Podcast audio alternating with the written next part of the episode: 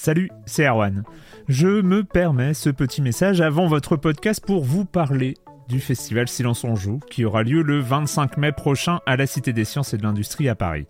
De 10h à 22h, on vous prépare une journée qu'on espère passionnante avec des discussions, des débats au cœur même de la Cité des Sciences et une soirée mémorable dans un grand amphithéâtre. La billetterie est ouverte, le lien est dans la description des derniers épisodes et vous trouverez aussi un lien vers la programmation. C'est 20 euros pour la journée et la soirée, et si vous voulez juste passer nous voir en journée, il suffit d'une entrée classique pour la cité, c'est 13 euros tarif plein avec éventuellement des réductions. C'est la première fois qu'on organise un truc pareil et on espère vraiment que vous répondrez présente et présent. En tout cas, nous, on a très envie de vous croiser de rencontrer celles et ceux qui nous écoutent chaque semaine.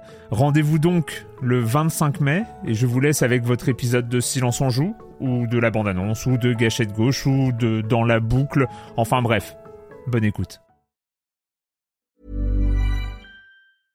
Hey, I'm Ryan Reynolds. At Mint Mobile, we like to do the opposite of what Big Wireless does. They charge you a lot, we charge you a little. So naturally, when they announced they'd be raising their prices due to inflation, we decided to deflate our prices due to not hating you.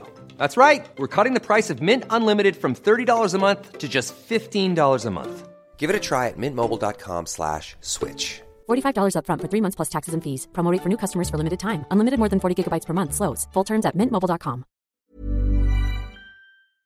Silence en joueur, Juan Cario, bonjour.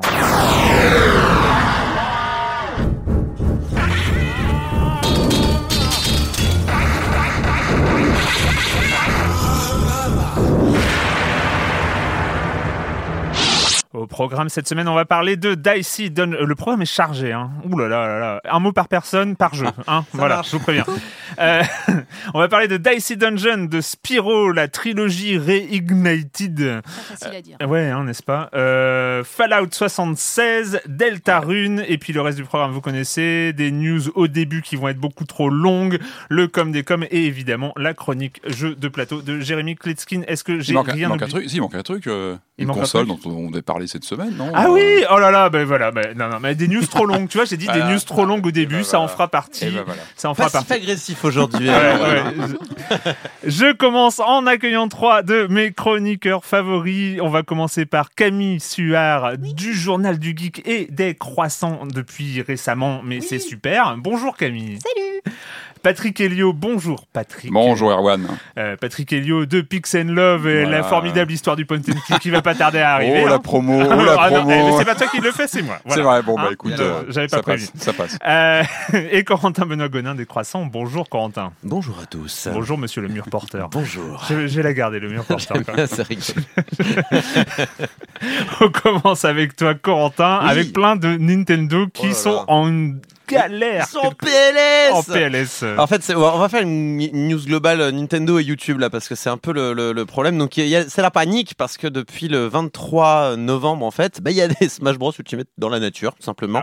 Il y a des gens qui ont récupéré la copie du jeu et qui euh, ne se privent pas de tout balancer sur Internet. Comment ils ont fait? C'est pas une copie physique, j'imagine, c'est plus Si, euh, du download. Je crois bien que c'est des copies physiques. Carrément, hein. la cartouche, il me semble bien que c'est des histoires de, de stock. euh, Enfin, il y, a- il y a des gens qui sont partis avec des, des- des copies sous le bras. On rappelle la date de sortie, c'est quoi C'est tout début le des- 7 décembre. Ah ouais, donc ouais. il y a- encore un il y a encore un- Ouais. il y a- il y a, il y a un mème maintenant qui circule sur Internet, c'est vous n'aviez que deux semaines à attendre, mais vous n'avez pas pu et euh, la larme qui coule au c'est bord vrai de c'est ouais, c'est vrai que Voilà. Et du coup, euh, bon bah les chaînes YouTube, euh, donc n'allez pas sur YouTube hein, si vous voulez pas vous faire spoiler Smash Bros.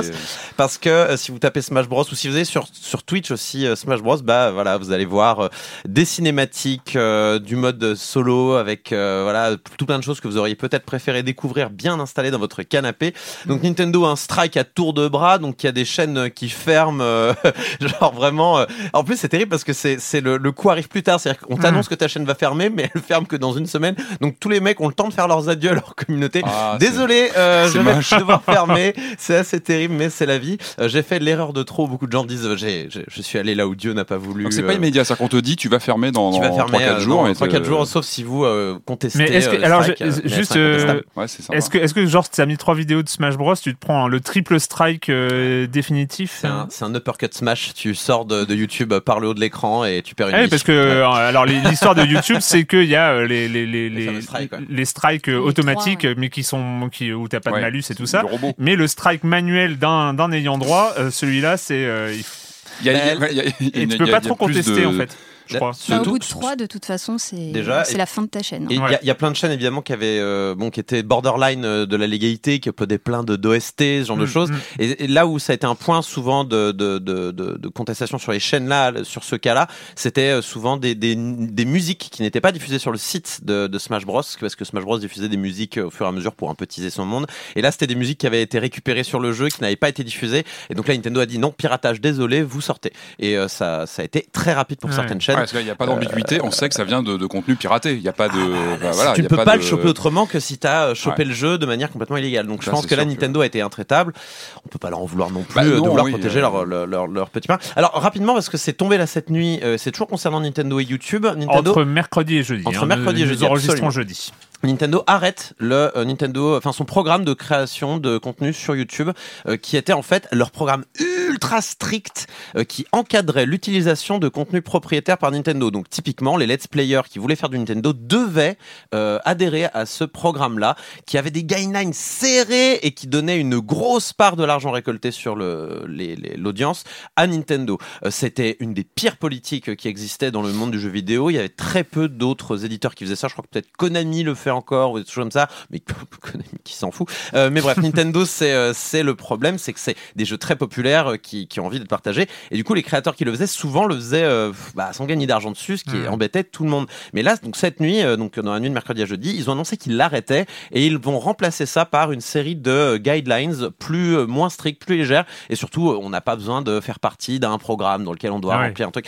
Donc Nintendo, ça y est, enfin arrive à peu près à lié ou pas en à ton avis? 2013-2014, euh, oui, c'est doit Ouais, être lié surtout à la eu, sortie de Smash Bros, je pense. Ouais, hein. il y a Ils ont un peut-être coup de stress quand même là. Petit coup de stress. Peut-être qu'on devrait profiter de la viralité offerte par ces plateformes. hein. Ça serait Ça pas peut bête. servir. Peut-être que la Wii U est peut-être un peu morte à cause de ça. C'est paradoxal aussi, parce que être, d'un côté, ils donnent un coup de bâton sur les mecs qui, qui balancent du, Ouais. du spoil, et en même temps, euh, ils acknowledge un petit peu euh, une pratique qui existe une, quand même. euh, Oui, je suis d'accord, c'est bien. ça Mais c'est bien, mais c'est tard, quoi. C'est euh, too, little, euh, 18, too late, quoi. C'est vraiment. euh, Et du coup, les guidelines, c'est du style interdiction de mettre du raw footage, donc vraiment euh, mettre des, euh, des- juste du gameplay sans commentaire. Voilà, il faut apporter ce qu'ils appellent une euh, une plus-value artistique, donc soit parler dessus, soit commenter, soit faire des sketchs, soit créer des, des formats montés, quoi. Donc bravo Nintendo d'être arrivé en 2013 à peu près, et à la prochaine fois pour votre prochain bond dans le temps. Voilà. Patrick. euh, Ouais, bah moi, un petit accident de news, hein, ça arrive parfois, Ouais. hein, en 12 ans, 11 ans, 12 ans, c'est ça. Donc euh, voilà, ce matin, je me, je, je me lève, j'avais ma news toute prête, euh, j'avais pas mal potassé dessus, je m'étais lancé dans des grandes euh, philosophies, des grandes... professionnalisme. Et en fait, heureusement que j'ai vérifié ce matin, parce que tout ça c'est démonté, donc je vais quand même vous la faire. Et puis c'est pas complètement inintéressant à, à étudier. En fait, j'avais repéré Donc cette en semaine... fait, tu te dé... tu t'auto-débunk. Euh, ouais, mais c'est de la fake news. Mais exactement, mais c'est intéressant justement à disséquer. On va essayer de faire ça rapidement, Ouais, parce que on est toujours un petit peu timé. Cette semaine, un grand, grand, grand euh, buzz euh, bah, sur les réseaux sociaux, etc. C'était euh, le, le dépôt d'un brevet chez Sony d'une cartouche de jeu. Alors évidemment, ça, évidemment, ça a chauffé tous les esprits, dont le mien, parce que moi, je suis attaché évidemment au support euh, physique, au support de la cartouche, notamment de la cartouche, hein, parce qu'on parle beaucoup de chez Sony, évidemment, de, de, de Blu-ray, etc. La Ouais. cartouche, euh, en dehors de la PS Vita, c'est vrai qu'ils ont, ils ont pas trop trop donné dedans. Euh, on, Jamais. On se dit que l'exemple quand même de la Switch de Nintendo a quand même bien remis en avant le concept de, de cartouche euh, sur une machine hybride. Donc évidemment, Remember UMD quand même.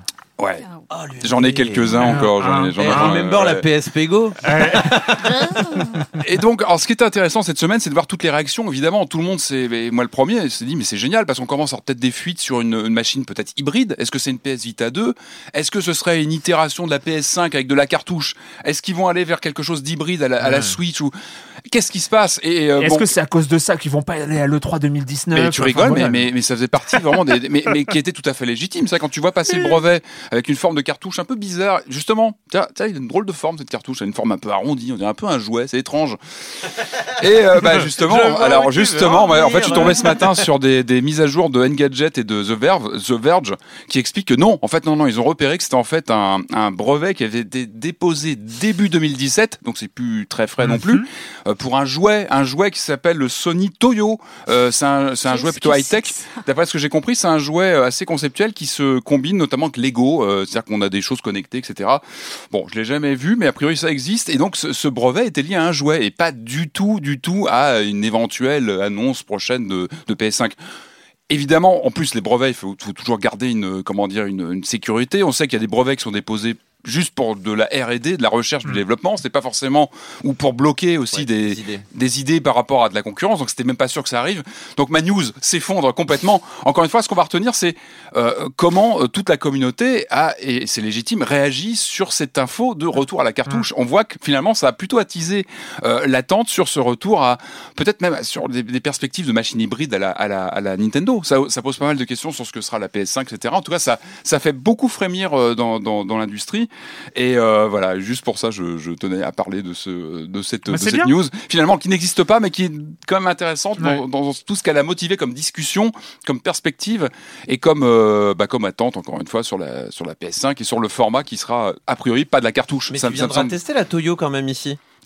Non, mais ça m'intéresse maintenant, je suis Bah, chaud. j'ai vu justement des images, ça a l'air assez intéressant. C'est du jouet euh, connecté pour les enfants avec du Lego. Donc effectivement, euh, ce n'est pas sans euh, attiser mon attention. Donc euh, on en parlera peut-être. Euh, donc voilà, bah, c'était la vapor news de la semaine, mais pas, pas complètement news, inintéressante. bon, voilà. Camille, euh, alors euh, c'est à toi que va, enfin tu, tu as donc euh, le privilège hein, de nous parler. euh, alors euh, ça a été teasé par un des chroniqueurs que je ne citerai pas à plusieurs, reprises dans, Oui. dans l'émission. Toi, tu as essayé la Neo Geo Mini. Oui, ça y est, ça y est, ça y est. Bon, elle a subi pas mal de bashing avant sa sortie à Oh, cause bah de oui. son prix élevé, 130 euros quand même.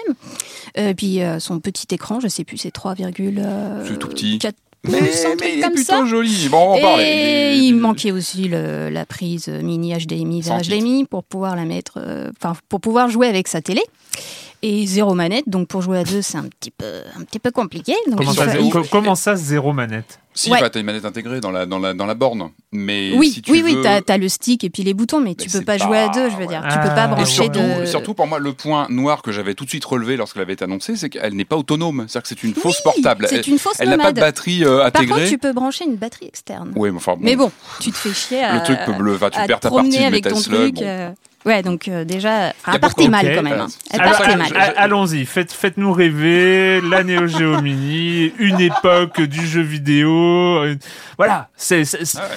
Mais oui, c'est la Madeleine. on l'appelle toujours la Rolls-Royce des, des machines. Ouais, toi, toi c'est une Ferrari Pour moi, c'est une Ferrari. Une Lamborghini, si je puis me Ou une permettre. Lamborghini Countach. il faut arrêter les... En ça suffit les En gros, news, c'est le truc Très puissant. beaucoup trop cher qu'on Très rêvait de puissant. jouer, euh, à laquelle on rêvait de jouer, Ouais. mais on n'avait pas les moyens. C'est ça la grande différence. Euh, Je, je vais te laisser après, mais pour moi, c'est la grande différence. c'est par rapport à la NES ou la Super NES où tu as une vraie fibre nostalgique de retoucher l'objet que tu as eu là, quand tu étais plus petit. que tout le monde a Là, c'est du fantasme qui Oui. se concrétise. C'est encore du rêve, Une machine qui était intouchable en 90-92 et qui là se concrétise de façon. euh, Disons qu'elle est un peu plus accessible, mais ça reste quand même super cher par rapport aux autres euh, miniatures euh, qu'ont Mm. pu sortir euh, Nintendo, euh, Sega bientôt, et puis très bientôt C'est Sony. aussi, Ça sort lundi d'ailleurs. si Et bêtises. Commodore, Commodore, faut pas l'oublier aussi. Euh, Enfin, si. le C64. euh, Si, oublions, Si, si. oublions Mais attends, Commodore. mais oui, ils ont Ah, pas- vous êtes Ils ont méchants. pas, ils ont pas annoncé un mini euh, ordinateur aussi? Un mini. euh, Alors, oui, c'est- J'ai vu. bah, les- si, le mini C64. oui, C'est celui-là? un vrai mini 64. D'accord. Alors, je sais pas si c'est annoncé. Avec si le Si, faux si, c'est clavier. annoncé.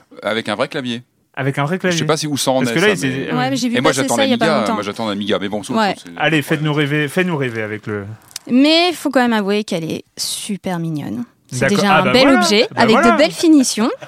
Euh, tu peux, tu peux, oui, tu peux t'énerver sur le stick si tu l'as posé bien à plat, ça bouge pas parce que tu as des trucs antidérapants euh, et du coup c'est Mhm. plutôt costaud. Et en fait l'écran il est petit mais en fait euh, Il est joli. il est bien, il est vraiment Il super, il est Belle très couleur. lumineux, le contraste sont top, les couleurs euh, géniales. Enfin en fait. euh, au début, tu te dis putain, mais je vais, je vais, me, je vais me faire mal aux yeux, quoi. C'est Mm. obligé, mais en fait, pas du tout, quoi. C'est, ça passe très, très, très bien. Euh, du coup, j'ai acheté en plus un port euh, mini HDMI Mm. Et euh, ça fonctionne. L'officiel, hein, évidemment. Ouais, bien sûr. Et du coup, euh, oui, il a, il a le petit logo Neo Geo qui a son importance Oui. quand on. Voilà. et du coup, et il euh, coûte, c'est- Euh, 12, 12, 13. Ah oui, d'accord. Ouais, c'est entre Plus 10% quand même. entre 10 Normal. et 15 balles, ouais, c'est vrai. Ouais, ouais, 10%. T'as ta petite boîte Neo Geo, machin. Bon, bref. Ouais, et d'ailleurs, en plus, dans la boîte, t'as des jolis stickers que tu peux coller au-dessus de Trois stickers. Ouais, t'en as un nul, Ouais. un nul et un, un Et un plus tu cool. mets sur le côté. Capcom. Ouais. Mais tu mets pas des stickers sur une machine comme ça. Non, tu touches pas à ça. Tu Sur mets- ton smartphone, après, si tu te mets un, sticker Neo Geo sur ton smartphone. c'est- Peut-on Ouais. y, peut-on y jouer dans le métro? Ah bah si, avec une batterie, mais tu te fais vite remarquer. Je pensais que t'as Neo Geo. Ouais, euh, je pense que c'est pas pas, c'est pas, Alors- c'est pas le lieu. quoi. Non, Moi, mais je, elle- je sais pas ce que tu en penses. Moi, pour moi, moi depuis que j'ai- craqué. Je, mais à culpa, c'est vrai que je l'ai pas mal chambré ici lorsqu'elle avait été annoncée. Parce que pour moi, Neo Geo, rien que le, le mot Neo Geo, moi j'ai vécu l'annonce de la bécane dans la presse en 90. On rêvait de cette machine. J'ai pu l'acheter bien plus tard. Euh, c'était un- une des premières choses que j'ai pu, euh, que je me suis, quand j'ai pu l'acheter, je l'ai acheté parce que c'était une sorte de Premier salaire. voilà, de- exactement. Le syndrome du premier salaire où tu allais rue des écoles, où tu allais rue des écoles régler tes comptes avec les trucs que tu t'avais pas pu acheter avant. J'ai l'objet, j'ai l'objet original chez moi à cartouche. Il est imposant. C'est-à-dire que la, Oui, que la Neo Geo, machin, elle a une noblesse, même dans le, dans les matériaux, dans la manette évidemment, avec ses micro switch, euh, Non, le bruit des micro switch. sont- On dirait un meuble japonais. Enfin, elle, elle a vraiment un style. Et puis la bécane envoyait du lourd. Ça, quand on, l'a- on l'allumait, c'était c'était une machine extraordinaire, mais dans le sens euh, fort du terme. C'était une machine qui n'était pas pour tout le monde à l'époque. C'était vraiment une machine d'exception. C'était vraiment l'arcade avec des, des, des zooms dans tous les sens. Donc moi, quand on me dit Neo Geo, c'est vrai que je- j'ai euh, en, en C'était des en jeux à tête, 600 francs, c'est ça hein? Euh, Tu rigoles, 2000. À 2000 francs. 2000 francs les Le jeux, jeu euh, le jeu Le jeu. bien sûr, donc il y avait des systèmes d'échange, etc. Donc c'était intouchable à Neo Geo. Il y avait, il y a, il y a toujours pour moi ce, cette aura autour de la machine d'un truc intouchable, un peu mythique, euh, etc. Donc ça, quand j'avais vu de cette mini machine toute petite avec sa manette toute, euh, toute bizarre, enfin bon, bref, pour moi c'était pas la Neo Geo. J'ai fini par Bah, craquer. en fait, c'est c'est juste une réplique de la borne d'arcade qu'ils avaient sortie euh, à plus la ou même moins, époque. alors je crois la japonaise, oui, parce sais- qu'en plus il y a deux modèles, il y a la Oui. japonaise, l'européenne, euh, occidentale qui n'a qui n'ont pas le même contenu de jeu. Il y a eu une sélection, moi qui me va plutôt bien sur l'occidentale, en fait, la occidentale est plus euh, variée. plus variée. plus Ah, de choses Il y a moins de, versus fighting, Ouais, il y a plus ça. de beat'em all. Moi, ça me plaît parce que Ouais. j'adore les beat'em all, donc on y trouve son compte. Il y T'as des- un peu de plateforme et t'as un jeu de, un puzzle game ça, qui ressemble un peu à Tetris. Mais... Moi, j'avoue que je l'ai adoptée et depuis, elle est à côté de mon PC sur mon bureau. C'est-à-dire que tu peux la, tu la branches en, donc avec ton, ton USB machin. Et ben, ça fait, ça, Ça ça marche fait bien. le taf. Moi, je, je- je prends plaisir à l'allumer de temps en temps, Ouais. machin. T'as une Neo Geo sur ton bureau à côté de ton PC. C'est quand même, tu vois, quand tu t'es un enfant un peu de cette époque-là, tu te dis mince, c'est quand même un truc mythique.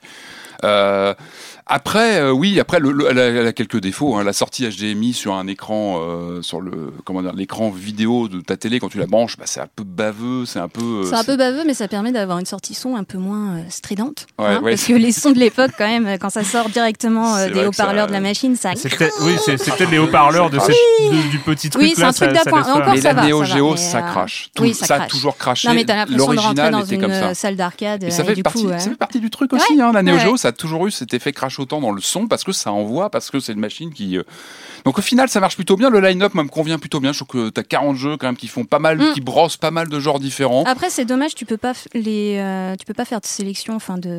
Ah oui, oui, c'est- soit par genre, soit par, euh, enfin les Dernier derniers que t'as jeu, lancés. ouais, ouais. Il n'y a pas de, il a pas de, remise en, de, de- ralenti. Tu peux pas faire de peut- recherche, tout ça, quoi. Tu, tu veux dire dans le dans l'OS de la console tu Oui. Ouais, Oui, ouais, la qui partie est très très très dépouillé. Hein. Ça fait, Il y a pas grand-chose, hein. ça fait vraiment Par contre, t'as les belles hein. jaquettes et tout. de En fait, le problème, c'est que Nintendo a fait un tellement bon boulot là-dessus que. Ils ont vraiment donné le là sur ces machines. Ouais. euh, sur ces machines. Mais Et là, il y avait il y deux manettes avec les euh, NES Mini et Super NES Mini. T'en avais une, je crois. Ah. Sur la NES 1 et sur la Super NES 2. D'accord. Là, t'en as pas. Là, faut que rachètes en et ça coûte 25-30 euros. hein. et qui sont à 30 et qui sont des répliques euh, qui sont des répliques de, De la Neo version. Neo CD donc Ouais. Donc faites-moi rêver. Donc la console. Alors on fait le bilan. hein. La console elle coûte 30 euros plus un 130. câble. euh, plus- 130. 130 euros. Plus 30 le euros, câble, on est à j'achète. 146 plus deux manettes si on veut jouer à deux. Euh, Ouais, tu peux en prendre qu'une et il y en a un qui reste sur elles le- sont à combien les manettes 25-30 euros. 25 30 euros. On fait du. Donc on est à 200 euros. Oui, euh, enfin, Erwan, si mais- t'es dans mais- la galère, tu fais de l'émulation et t'achètes pas ce genre de console aussi, tu vois ce que je Oui, veux mais dire elle est tellement mignonne. Voilà. non mais c'est ce que Non, je mais dis. en vrai, ils, font, ça- ils font cracher les gens qui ont moyen de euh, se payer ce genre de choses. Et ok, Ouais, moi, je peux comprendre. C'est malheureusement en ligne avec les, les tarifs Néo Ah, et encore on en est loin même quand tu penses au prix des jeux même sur la cote aujourd'hui parce que c'est remonté à une époque c'était vraiment tombé euh, C'est à ce moment-là où on remercie mais- Nintendo parce que seulement 60 euros pour la NES Mini, bah ça va. Moi, finalement. au final, très franchement, après quelques semaines d'utilisation, je la valide. Je la Oui, valide moi- parce que elle, est- elle est très sympathique cette machine. Mais, mais, mais, mais, mais, on a un pack Noël super, super, super, super. Parce Ah. que pour. euh, Attends, attends, attends, attends, c'est elle est à coût de combien 170. 170. tu as. Du coup, 48 jeux. 48 jeux au lieu de 40. Tu as deux manettes. Tu as le fameux port euh, mini HDMI vers HDMI. Euh, mais par contre, elle est très très moche. hein. Alors, elle est, elle est. Ah non, Patrick, tu vas pas te Elle est rouge. dit qu'elle était Alors, moche. Ah, elle est... ah non, je- mais je que je vous dit explique, était- que je elle vous est- explique. elle Elle est est toute rouge. Elle est toute rouge. Et le stick et les boutons sont dorés. Et puis il y a des C'est euh, ignoble. Et les stickers euh, avec ouais, euh, des reines de sont- Noël. Enfin, non. En fait, c'est tellement Non. moche que ça peut, ça peut être beau. Ça C'est peut ce faire que le tu tour du. dit. ouais. C'est vrai, Bon, ce par contre, dit, financièrement, euh, ça vaut le coup, tu vois, par rapport à Mais- mais- le pack non, mais de base. on- on- mais non, merci. Alors moi, moi j'ai longtemps cru à un fake hein, lorsque j'ai commencé à voir des images passer. Je me dis, oh, c'est une blague, c'est pas possible. Ouais, Néo Geo, la machine qui était la classe incarnée. Je me dis même que c'est. Sachant qu'on en a déjà parlé. Je, je crois même que c'est Oui, un- oui, c'est- oui, oui, c'est oui. une première, je crois, d'avoir une console euh, maquillée sur une période de l'année. On a déjà eu des personnages, on a déjà eu des, des thématiques Pokémon. on Ouais, a mais eu là, des- c'est juste euh, Là, rouge, c'est Noël. On va c'est- vous mettre des très guirlandes, des donc de Noël. euh, Peut-être que, elle aura peut-être un charme qui va s'affirmer avec le temps, cette machine. euh, je- Fran- Elle va devenir franchement, ironiquement Non. sexy. Ouais, mais je franchement, Non, non, si tu craques. Patrick, ça ira, ça ira pas. Non, mais c'est pas Il y, possible. il y a- il y a un truc qui va se briser là. On si, en si- si reparlera, tu, euh, si tu craques. Non, euh, là, je te suis pas. Par On envoie le gouvernement. ouais, ouais, non, il y a- Ouais, ou lâcher, l'international, passer à la Noël. C'est un vrai choix de vie. Il faut aussi changer toute la déco de l'appartement parce que bah il faut le rouge, il faut aussi le, Ah. Faut l'assumer. il faut l'assumer. Donc oui. euh, bon, euh, on va voir. Allez, chers, chers amis. euh, Bref. Euh, C'était donc la Neo Geo Ah, c'est dur de. de- Ouais, de- c'est hein dur, la, Ouais. la transition est difficile. Euh, le com des coms de la semaine dernière, alors peu de commentaires, peu de très très peu de commentaires. Ah N'oubliez bon pas, il y a les forums officiels de Silence on joue. Après, il y a d'autres commentaires, hein, de, mais bon, bref. Euh, juste, il y en a un qui m'a fait rire, qui est de Mathieu sur Twitter, hein, qui dit les épisodes s'enchaînent tellement vite cette saison qu'on a à peine le temps d'en écouter un que le suivant est sorti. Eh ouais, hein, non mais c'est ça. En fait, c'est un podcast hebdomadaire. hein. Non, mais c'est vrai, moi, oui. déjà, j'ai du retard là. Donc, euh, Ouais, non, c'est ouf, c'est ouf. Euh, on va, on, va, on sans doute très probablement prendre au moins une voire deux semaines de pause euh, à Noël pour que vous ayez le temps de, de, de rattraper le programme. Euh, juste un, un petit commentaire de Néosite euh, sur les forums qui dit euh, bonjour, je ne suis pas d'accord avec vous sur un point dont on ne parle pas assez à mon goût, le côté numérique des loot box, contrairement au pack de cartes Panini. On, a- on avait Ouais, ce ah débat la semaine parlait. Dernière où j'avais où j'avais dit que finalement les cartes Panini c'était un peu la même arnaque en physique. Et en fait, alors ce qui explique c'est ce qui me dérange le plus, c'est de penser qu'il n'y a aucun hasard, hasard dans une loot box numérique pour laquelle un serveur va probablement décider de me donner tel ou tel item en fonction de l'argent ou du temps dépensé dans le jeu euh, ou juste ce qu'il faut pour pour m'appâter encore plus alors que l'achat de mes cartes Panini euh, lors de l'achat de mes cartes Panini je savais que le sort était joué dès le moment où je prenais ce paquet plus qu'un autre et que je l'ouvre ensuite en fait. Voilà il prenait le paquet et c'était les cartes étaient là elles n'allaient pas changer à la suite alors que lui il explique euh, par ailleurs que euh, par exemple dans For Honor les loot box gagnées en jeu offrent des équipements en rapport avec le niveau du personnage qui les ouvre alors qu'elles ont été gagnées à un autre niveau. Donc le contenu euh, change en fonction. Et c'est vrai qu'il y a aussi un manque de confiance. J'ai eu ces débats, hein, euh, j'ai vu ces débats sur tous les jeux où on ouvre des trucs, des, des, des packs de cartes, des boosters par exemple, où les gens accusent le jeu euh, finalement s'ils ont pas de chance que bah, c'est le jeu qui qui, qui les maltraite, qui, euh, qui les rend malchanceux, etc. Donc c'est un, un, un phénomène.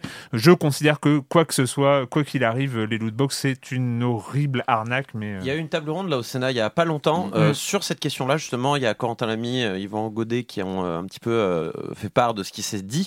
Et c'est vrai que la, la question des cartes Panini a re- été remise aussi Mm. sur la table en mode ah, on le fait déjà ça. Voilà. Et c'est vrai que l'argument du euh, oui mais là on est sûr que c'est du hasard euh, Ouais. est un vrai argument je trouve en Oui, faveur, euh, enfin contre les lootbox. C'est vrai Sur que la transparence, tu veux comment- dire, de- des statistiques Oui, et de. bah, surtout comment tu peux être sûr que c'est vraiment du Ah hasard oui, ça, Et- ça, et, ça, des ça, gens ça, disent le hasard ne se programme pas vraiment c'est compliqué Mm, mm, mm, et du coup euh, bah il faudra éventuellement penser à mettre en place des, des choses comme les éditeurs doivent donner leur code source de euh, de, de leur jeu quand il y a du lootbox pour qu'on soit sûr d'un point de vue gouvernemental enfin d'un point de vue au, au- au- au vu de la loi qu'il y a bien du hasard euh, bien géré et pas euh, de la de la magouille en, en coulisses Ouais, quoi. et c'est vrai que c'est intéressant comme euh, débat Sur les statistiques, sur.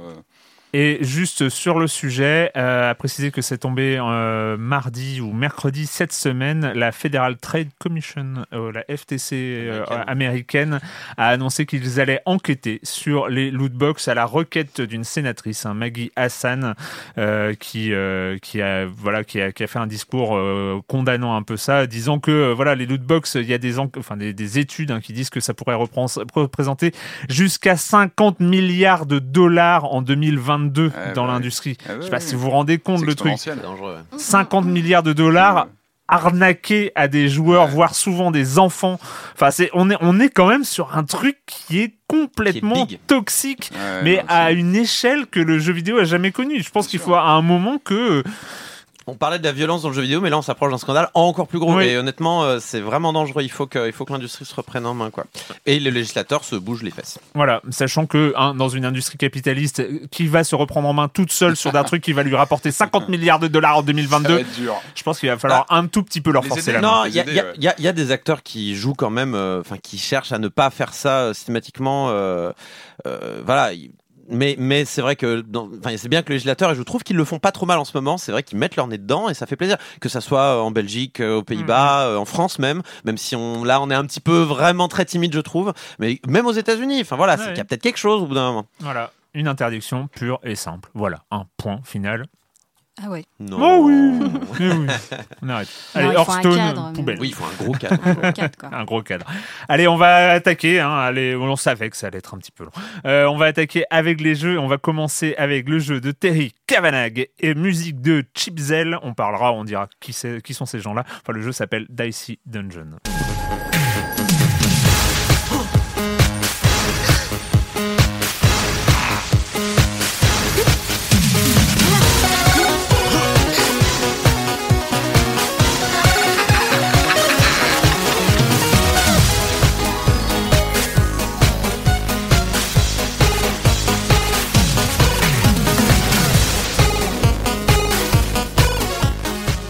Alors, il me faisait de l'œil depuis un temps hein, déjà. hein. Je vais pas vous mentir, hein, le Dicey Dungeon de Terry Kavanagh. Terry Kavanagh, donc Super Hexagone. Ouais, Euh, VVVV. VVVVV, Chipzel, euh, Chipzel Super Hexagone aussi, Oui, euh, euh, et Crypt of the Necro Dancer absolument. aussi, quand même.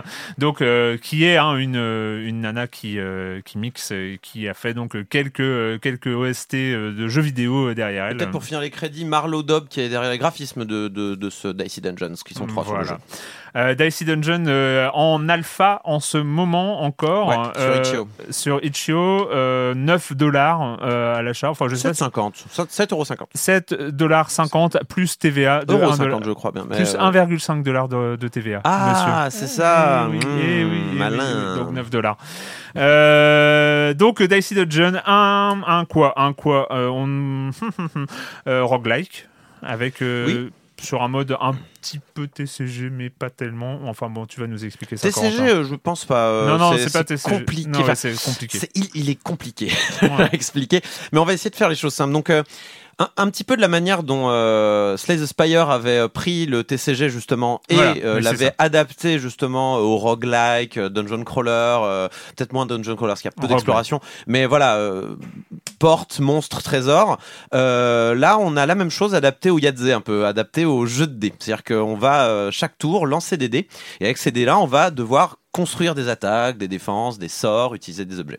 Et du coup, euh, c'est compliqué à expliquer parce que vraiment, chaque. Alors, pour, pour vous expliquer, on lance la partie, on a le choix entre six personnages. Six personnages aujourd'hui, ça a été rajouté au fur et à mesure. Euh, et en fait, chaque personnage représente vraiment un mode de jeu à lui tout seul, quoi. C'est. euh, ça. c'est compliqué. Donc on va, on va prendre le plus simple, qui est le guerrier, qui est vraiment en plus le mode euh, facile. C'est-à-dire que Terry Cavana a fait les choses bien et a décidé de dire alors lui c'est facile, lui c'est moins facile, lui c'est difficile, lui c'est très difficile. Donc le guerrier c'est simple, il a et je trouve qu'il représente bien le système de jeu.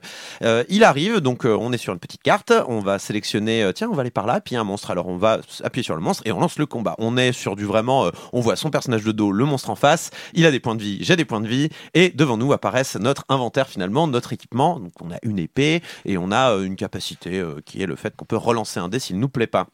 On a des dés qui apparaissent en bas. Et en fait euh, ces, équipements en fait ont des trous. Ont des trous en forme de dés. Et on peut mettre les dés qu'on a jetés donc euh, entre 1 et 6 c'est vraiment des D6 hein, des, des dés très classiques.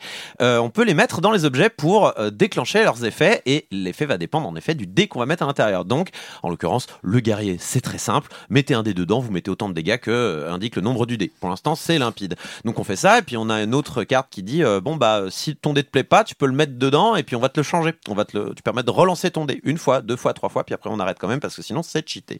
Euh, on continue on récupère de l'équipement et puis là on commence à avoir euh, tiens euh, bah là alors ça celui-là il, il- tu peux l'utiliser mais tu dois mettre euh, tu dois mettre plus de 5 il faut que ce soit 5 au moins 5 ou 6 donc Mm. en l'occurrence. Euh, tiens on a cet autre dé qui permet de rajouter un point à ton dé si, si jamais tu trouves qu'il est un peu faible par contre attention tu peux euh, tu peux pas mettre de 6 dessus euh, voilà il faut voilà tu vois ce genre de choses Ou alors une case avec euh, si euh, il faut mettre un chiffre impair et vous gagnez Voilà. ce montant en armure. Voilà, ce Voilà, genre de choses. hein. Ou alors mettez un 5 uniquement. Ou alors euh, il nous faut un double. Il nous faut mettre euh, deux dés de la même face. Voilà, c'est c'est c'est à dire qu'on a des objets, on a des capacités qui se déclenchent uniquement avec euh, des conditions euh, qui dépendent en effet soit des chiffres, soit de figures qu'on doit faire, euh, soit de caractéristiques euh, du chiffre. Et donc on avance, on tape des monstres, on, on trouve des pommes pour se retrouver euh, d'un petit peu d'énergie, on, on ouvre des coffres avec de, de- un autre inventaire, on prend des niveaux, on peut On intégrer rejoint une guilde. on peut rejoindre des guildes qui est, qui est un trade-off, c'est-à-dire on va dire bon bah à partir de maintenant on te donne une capacité en plus euh, naturellement, mais attention euh, tu ne tireras plus, tu lanceras plus de, de 1 par exemple, je dis n'importe quoi. Petit conseil, ne rejoignez pas des guildes. Les guildes c'est pét- ouais c'est compliqué les guildes hein, franchement. C'est compliqué, hein, euh, j'ai tout perdu à chaque fois. moi. ouais, C'est- je prends le- pas les le- guildes Le, trade-off est, est trop, trop, trop violent. Ouais, trop euh, violent. c'est- Mais après, le, ouais, il faudra peut-être encore un petit peu d'équilibrage, ça c'est sûr. Euh, et donc, euh, on avance comme ça et on se rend compte que le jeu est d'une profondeur hallucinante parce que on va prendre le deuxième personnage et on va se rendre compte que le jeu change du tout au tout. Donc, euh, on va peut-être passer le, voleur qui est, euh, on va dire, euh, sur une base de, je vais devoir faire les, les, les dés les plus petits possibles, bizarrement, parce que en fait, il faut que j'en lance plein, donc il faut que je casse mes dés en deux, il faut que je tire plein de 1 pour euh, lancer, pour empoisonner petit à petit mon adversaire parce que j'ai des cartes qui se lancent uniquement si c'est en dessous de 2, ce genre de choses. Mais on va passer directement, par exemple, au robot. Alors, le robot, lui, il est marrant. Parce que le robot, lui, il tire pas de dés. On peut tirer autant de dés qu'on veut. Mais attention, il peut surchauffer en fonction du Façon blackjack, euh, Voilà. il faut pas dépasser à une certaine somme. Et, et en fait, le, le- le problème, c'est que par exemple, on arrive à 11 niveaux, enfin au début 9 et puis 11 et puis 13. Euh, mais euh, par exemple, on- donc à chaque fois qu'on on- on lance un dé, hein, finalement, ça, ça rajoute euh, ces niveaux-là. Et si on fait pile le nombre qu'il y a, donc si on fait pile 9, pile 11, pile 13, on a des bonus. Ouais, on a des mais bonus. si on fait plus, tout est cassé. tout est cassé, on peut plus jouer, on est en burn-out euh, de robots. Euh, certaines capacités résistent au burn-out, on peut quand même jouer. Mais du coup, voilà, c'est intéressant. Il y a, il y a, il y a il y a plein de choses qui fonctionnent parce qu'après on dit waouh on trouvera rien de mieux que le robot et puis là on joue l'ingénieur et puis l'ingénieur il fait quoi? Bah en fait l'ingénieur il est obligé alors l'ingénieur il crame la chandelle par les deux bouts parce qu'en fait à Quand tu sais pas, l'ingénieur, il est chaud. hein. il est ultra. euh, en fait, ça va parce qu'il est, il est un peu cramé quand même sur ses capacités. Donc l'ingénieur. À la fin de chaque combat, il transforme une carte en gadget. Et c'est quoi un gadget? C'est tu as le droit d'utiliser grosso modo euh, la carte gratuitement pendant tout le combat, une fois par tour. C'est- C'est c'est- c'est cramé. Euh, sauf que t'es obligé de, de t'en débarrasser. Euh, t'es obligé de te débarrasser d'un gadget à chaque fois. T'es obligé de faire tourner tout ton équipement. Sauf qu'au bout d'un moment, t'arrives à court d'équipement parce que ça se trouve pas sous la botte d'un. Cher Quentin, je pense que là, plus personne ne comprend rien à ce qu'on Oui, raconte. pardon. hein.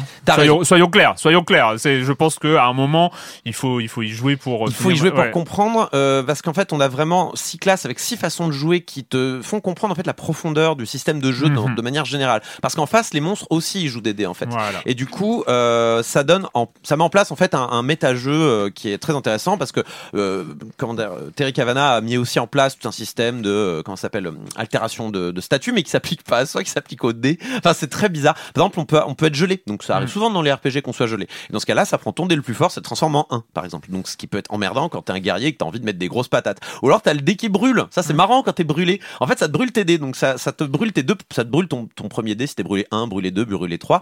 Et en fait tu peux utiliser ton dé, il va juste te piquer de deux, enfin de deux Mm. points de vie.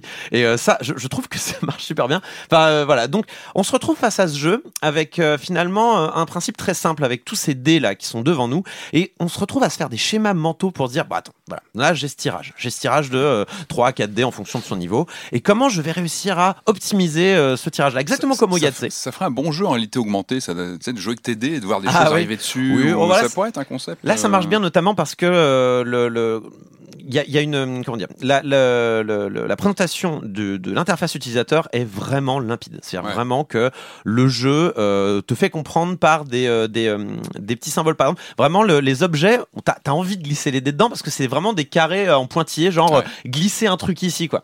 Et du coup t'as un aspect un peu physique. Euh, qui, est, qui est vraiment agréable de glisser ses dés dans ces cartes les cartes partent en l'air et euh, se, s'abattent sur le monstre et qui sont vraiment sympas. Ça, rajouter à ça voilà les graphismes très mignons. Moi je trouve que les, les personnages euh, ont un enfin les, les, les personnages les, les monstres en face ont un chara design très très mignon. C'est un peu pastel euh, plutôt bien dessiné plutôt voilà c'est c'est très moderne je trouve dans la manière dont ils ont mis ça en place en plus des musiques de Chipzel qui sont vraiment chouettes euh, on a on a là un truc très prometteur Ouais, j'ai quelques bémols. Alors, j'ai commencé par la musique de Chipzel, que j'aime beaucoup, que j'aime beaucoup dans Super Hexagone, que j'aime beaucoup dans Crypt of the Necrodancer. Et ben les boucles, Ah oui, je les ouais. trouve ultra envahissantes Ouais. dans un dans un jeu comme ça, parce que on n'est pas dans un jeu de rythme, on n'est pas dans un jeu euh, un peu hypnotique et tout ça. On est et, et- et c'est la musique de Chipzel, la musique de Chipzel en musique d'ambiance, avec des boucles, avec des trucs comme ça. Alors que j'adore. hein. Franchement, c'est c'est vraiment une artiste que j'aime vraiment beaucoup ce qu'elle fait. Là, je trouve ça entêtant. Là, je trouve ça un peu envahissant justement. Hors sujet, dans- presque. dans- oui, un peu. Voilà, exactement, un peu hors je sujet vois- je vois le sur un jeu plus réflexif que, euh, que, que finalement un jeu de réflexe, un jeu euh, de flow. Ouais. Bah, Parce que les jeux précédents, c'était des jeux de flow, en sûr. fait. Et donc, euh, du coup, euh, on, on est moins dans, dans ce truc-là. sur du tour par tour donc euh, Après, euh, j'adore le principe, j'adore le fait qu'il y a 6 héros, peut-être 7, peut-être 8, peut-être 9, je peut-être pense 10. pas qu'il ira plus loin hein. et, et- et c'est vrai que bah, à chaque nouveau héros, euh, tu changes de jeu, tu changes de rapport au dé, tu changes de rapport à, à- à- au truc. J'ai un problème en termes de profondeur. On est sur un roguelike. On est sur un roguelike. J'ai fait deux, certes, grosses sessions, mais euh, j'ai déjà fini le jeu en mode normal avec quatre des six héros. Ça me semble beaucoup, euh, sachant que Slay the Spire, par exemple, euh, qui est un peu ma référence et mon, mon, mon- mon coup de cœur de l'année, euh, On n'a jamais parlé de ce jeu, non? Je- avant, je- avant même je de pas, finir une ascension, avec un des trois héros, il faut déjà comprendre énormément de choses et donc il faut apprendre façon roguelike. Parce qu'un roguelike, c'est quoi? C'est on apprend, on apprend, c'est un apprentissage continu, que ce soit dans Dead Cells, que ce soit dans, Mhm. dans, dans, dans plein, plein de choses. Euh, on, on- on est, on est en mode apprentissage et là, on apprend presque trop vite. C'est euh, et, et en plus. Euh, comment dire pour reprendre parce que effectivement ce n'est pas un TCG mais comment dire le TCG c'est des cartes ici c'est des équipements donc c'est un peu euh, c'est un peu finalement euh, le, même principe à la place de la carte on va avoir un, un- un- Diablo 2 n'est pas un TCG non plus, il y a plein d'objets aussi. Non, non, mais- je veux dire. euh. oui, mais là, là, là, on, on remplit finalement no- no- notre grille d'équipement avec et on fait des choix tactiques Ouais. pour pour avancer dans le je, jeu. je pense que dans le TCG, quand même, on a, un, on a beaucoup de place dans sa main pour mettre Oui. beaucoup de cartes différentes. Là, on en met 3-4, quoi. Tu Bah vois. voilà, et, et en fait, du coup, euh, on, on est moins sur des choix venus du joueur de prendre tel ou tel autre équipement Hmm. plutôt que tel ou tel autre et faire des, euh, des, des, des- comment on pourrait appeler ça, des, des sets, euh, Ouais, de, de- de- voilà, des, optimiser des builds, euh, ce qui serait, euh, voilà, ce qui est un peu, ce qui serait un peu l'idéal dans, dans, dans un roguelike de ce type. On va se dire, ah, je vais prendre un build gel ou un build choc ou brûle ou, ou feu. Bah là, on est plus contraint de prendre le meilleur de ce qui nous est proposé et puis on va on, on va improviser et puis bah on arrive au bout. Alors on a quatre niveaux. Alors c'est peut-être pas assez, je sais pas. Euh, Ah, mais c'est sûr, mais le euh, jeu est pas du tout fini. on- on- euh, c'est vrai qu'arrivé au niveau 4, on va rencontrer le boss de fin et on va finir le jeu. Non, c'est pas le 5 d'ailleurs. mais bref. Euh, non mais ouais au quatre ni- quatrième Au quatre niveau ou cinq, de, ça de, change de- rien. de joueurs en fait Ouais, ouais. On, on est level 4 et, et, et en fait du coup j'ai l'impression d'en avoir fait le tour alors oui je sais c'est en alpha mais il y a l'exemple alors après peut-être que c'est un précédent hein, qui était qui est particulièrement réussi, très ambitieux dès le départ. L'exemple, le précédent Slay the Spire, euh, sur la sur euh, le- la première version euh, qui était en early, qui il est encore en early access pour quel- pour quelques semaines encore, mais euh, la première version était complètement dingue. Elle a rien à voir avec la version que c'est aujourd'hui. Euh, the Spire a énormément évolué, continue d'évoluer toutes les semaines avec des nouveaux modes de jeu. Je pourrais vous en parler, mais bon, c'est pas Euh, le sujet. Faites les malins. faites Euh, les- On va parler de Fallout après. on va- ouais. Faites les malins. Et, les- et, et pour le coup, alors voilà, j'ai trouvé très sympa. J'ai par exemple, euh, pour me désintoxiquer, pour compenser un peu Slay the Spire, j'avais carrément. essayé un jeu sur smartphone qui était un peu sur le même genre, qui s'appelle Meteorfall. C'était un, un, un auditeur qui m'avait conseillé ça sur Twitter.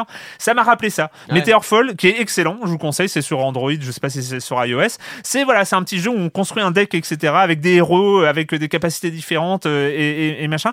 Et, pareil, c'est un rogue un peu trop court, un peu pas assez profond par rapport à ce que ça pourrait euh, nous, nous capter pendant des, des semaines et des semaines, mais c'est agréable. Et franchement, voilà, c'est ça. C'est un jeu hyper agréable, c'est hyper novateur à, à plein de, à plein de trucs.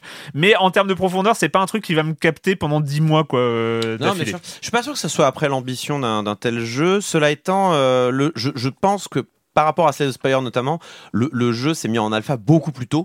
Et, euh, et c'est vrai que cet été, il y avait, il y avait même pas de, enfin les, les ennemis c'était des- c'était le même sprite à chaque fois. Ah oui. Pour dire à quel point on est tôt dans le développement et comme en plus euh, ils sont trois, enfin il y a un Mm, seul mm, au mm. pro- la programmation au game design. Je pense que ça y est, c'est aussi pas la même échelle de jeu tu vois par Ils rapport sont, à the ils sont pareils à Slay the Spire. Ils sont combien? Ils sont trois. Ah ouais Je crois qu'ils étaient Alors- deux au début. alors, alors, je vais pas jeter la pierre à Terry Cavano. Je vais plutôt euh, bravo à c'est des bravo fous. hein. à non mais ils sont dingues. ouf. Euh, mais euh, voilà, je, je pense que Dicey Dungeons, on, on verra peut-être, on en reparlera peut-être dans six mois pour voir comment il a évolué. Je pense qu'on est complètement en dehors du timing. Ah ok. Non mais bon, on verra.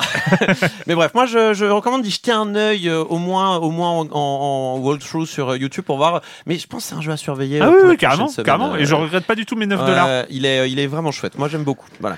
Allez, c'est le moment d'accueillir euh, Jérémy Kletskin et sa chronique jeu de société. Salut Jérémy. Salut Erwan. Déjà désolé tout le monde pour l'enregistrement dégueulasse de la semaine dernière. Là, je me suis acheté un nouveau micro. J'espère que ça vous cassera un peu moins les oreilles.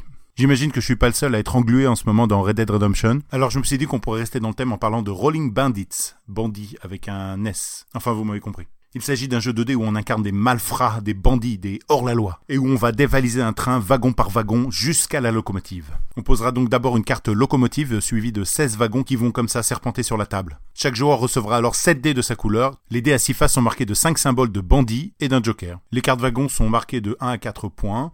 La carte locomotive, elle, vaut 5 points. Puis on posera aléatoirement des coffres sur chaque wagon, qui sont des bonus ou des malus d'ailleurs, puisque certains sont des bombes.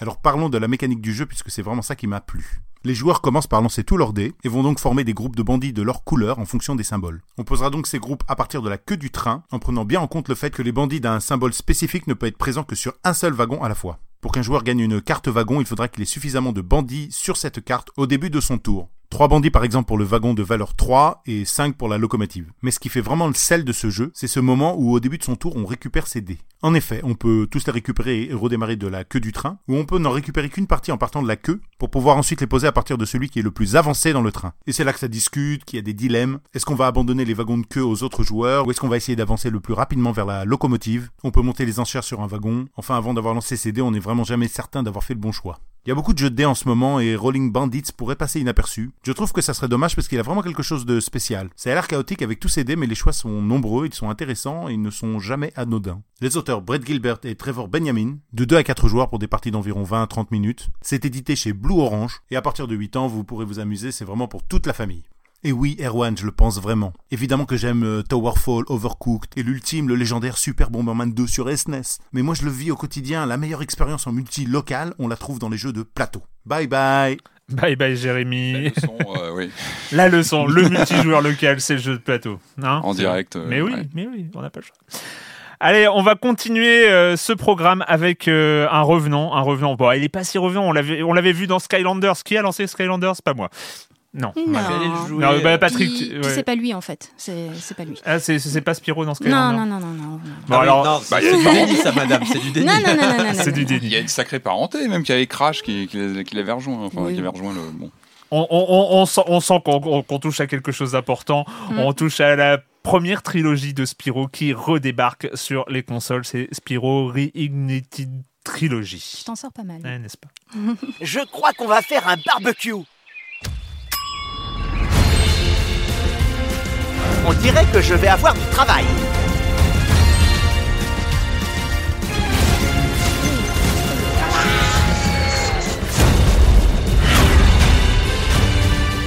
Tenez-vous bien.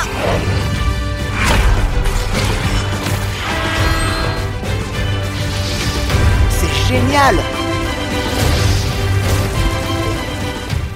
Alors, le 10 septembre 1998, sur PlayStation, sortait Spyro the Dragoon. Qu- 20 Euh, ans? 20 ans, du coup euh, Bah oui, euh, oui, de, de, de fait, hein, grosso modo, à Grosso quelques mois près. Euh, Spyro 2, Getaway to Glimmer, donc on était en quoi? En 99, et puis en 2000, le troisième, Year of the Dragon, l'année du dragon. Et donc là, toi là, hop, trois jeux en un, euh, sur les nouvelles consoles en HD euh, et voilà et c'est super.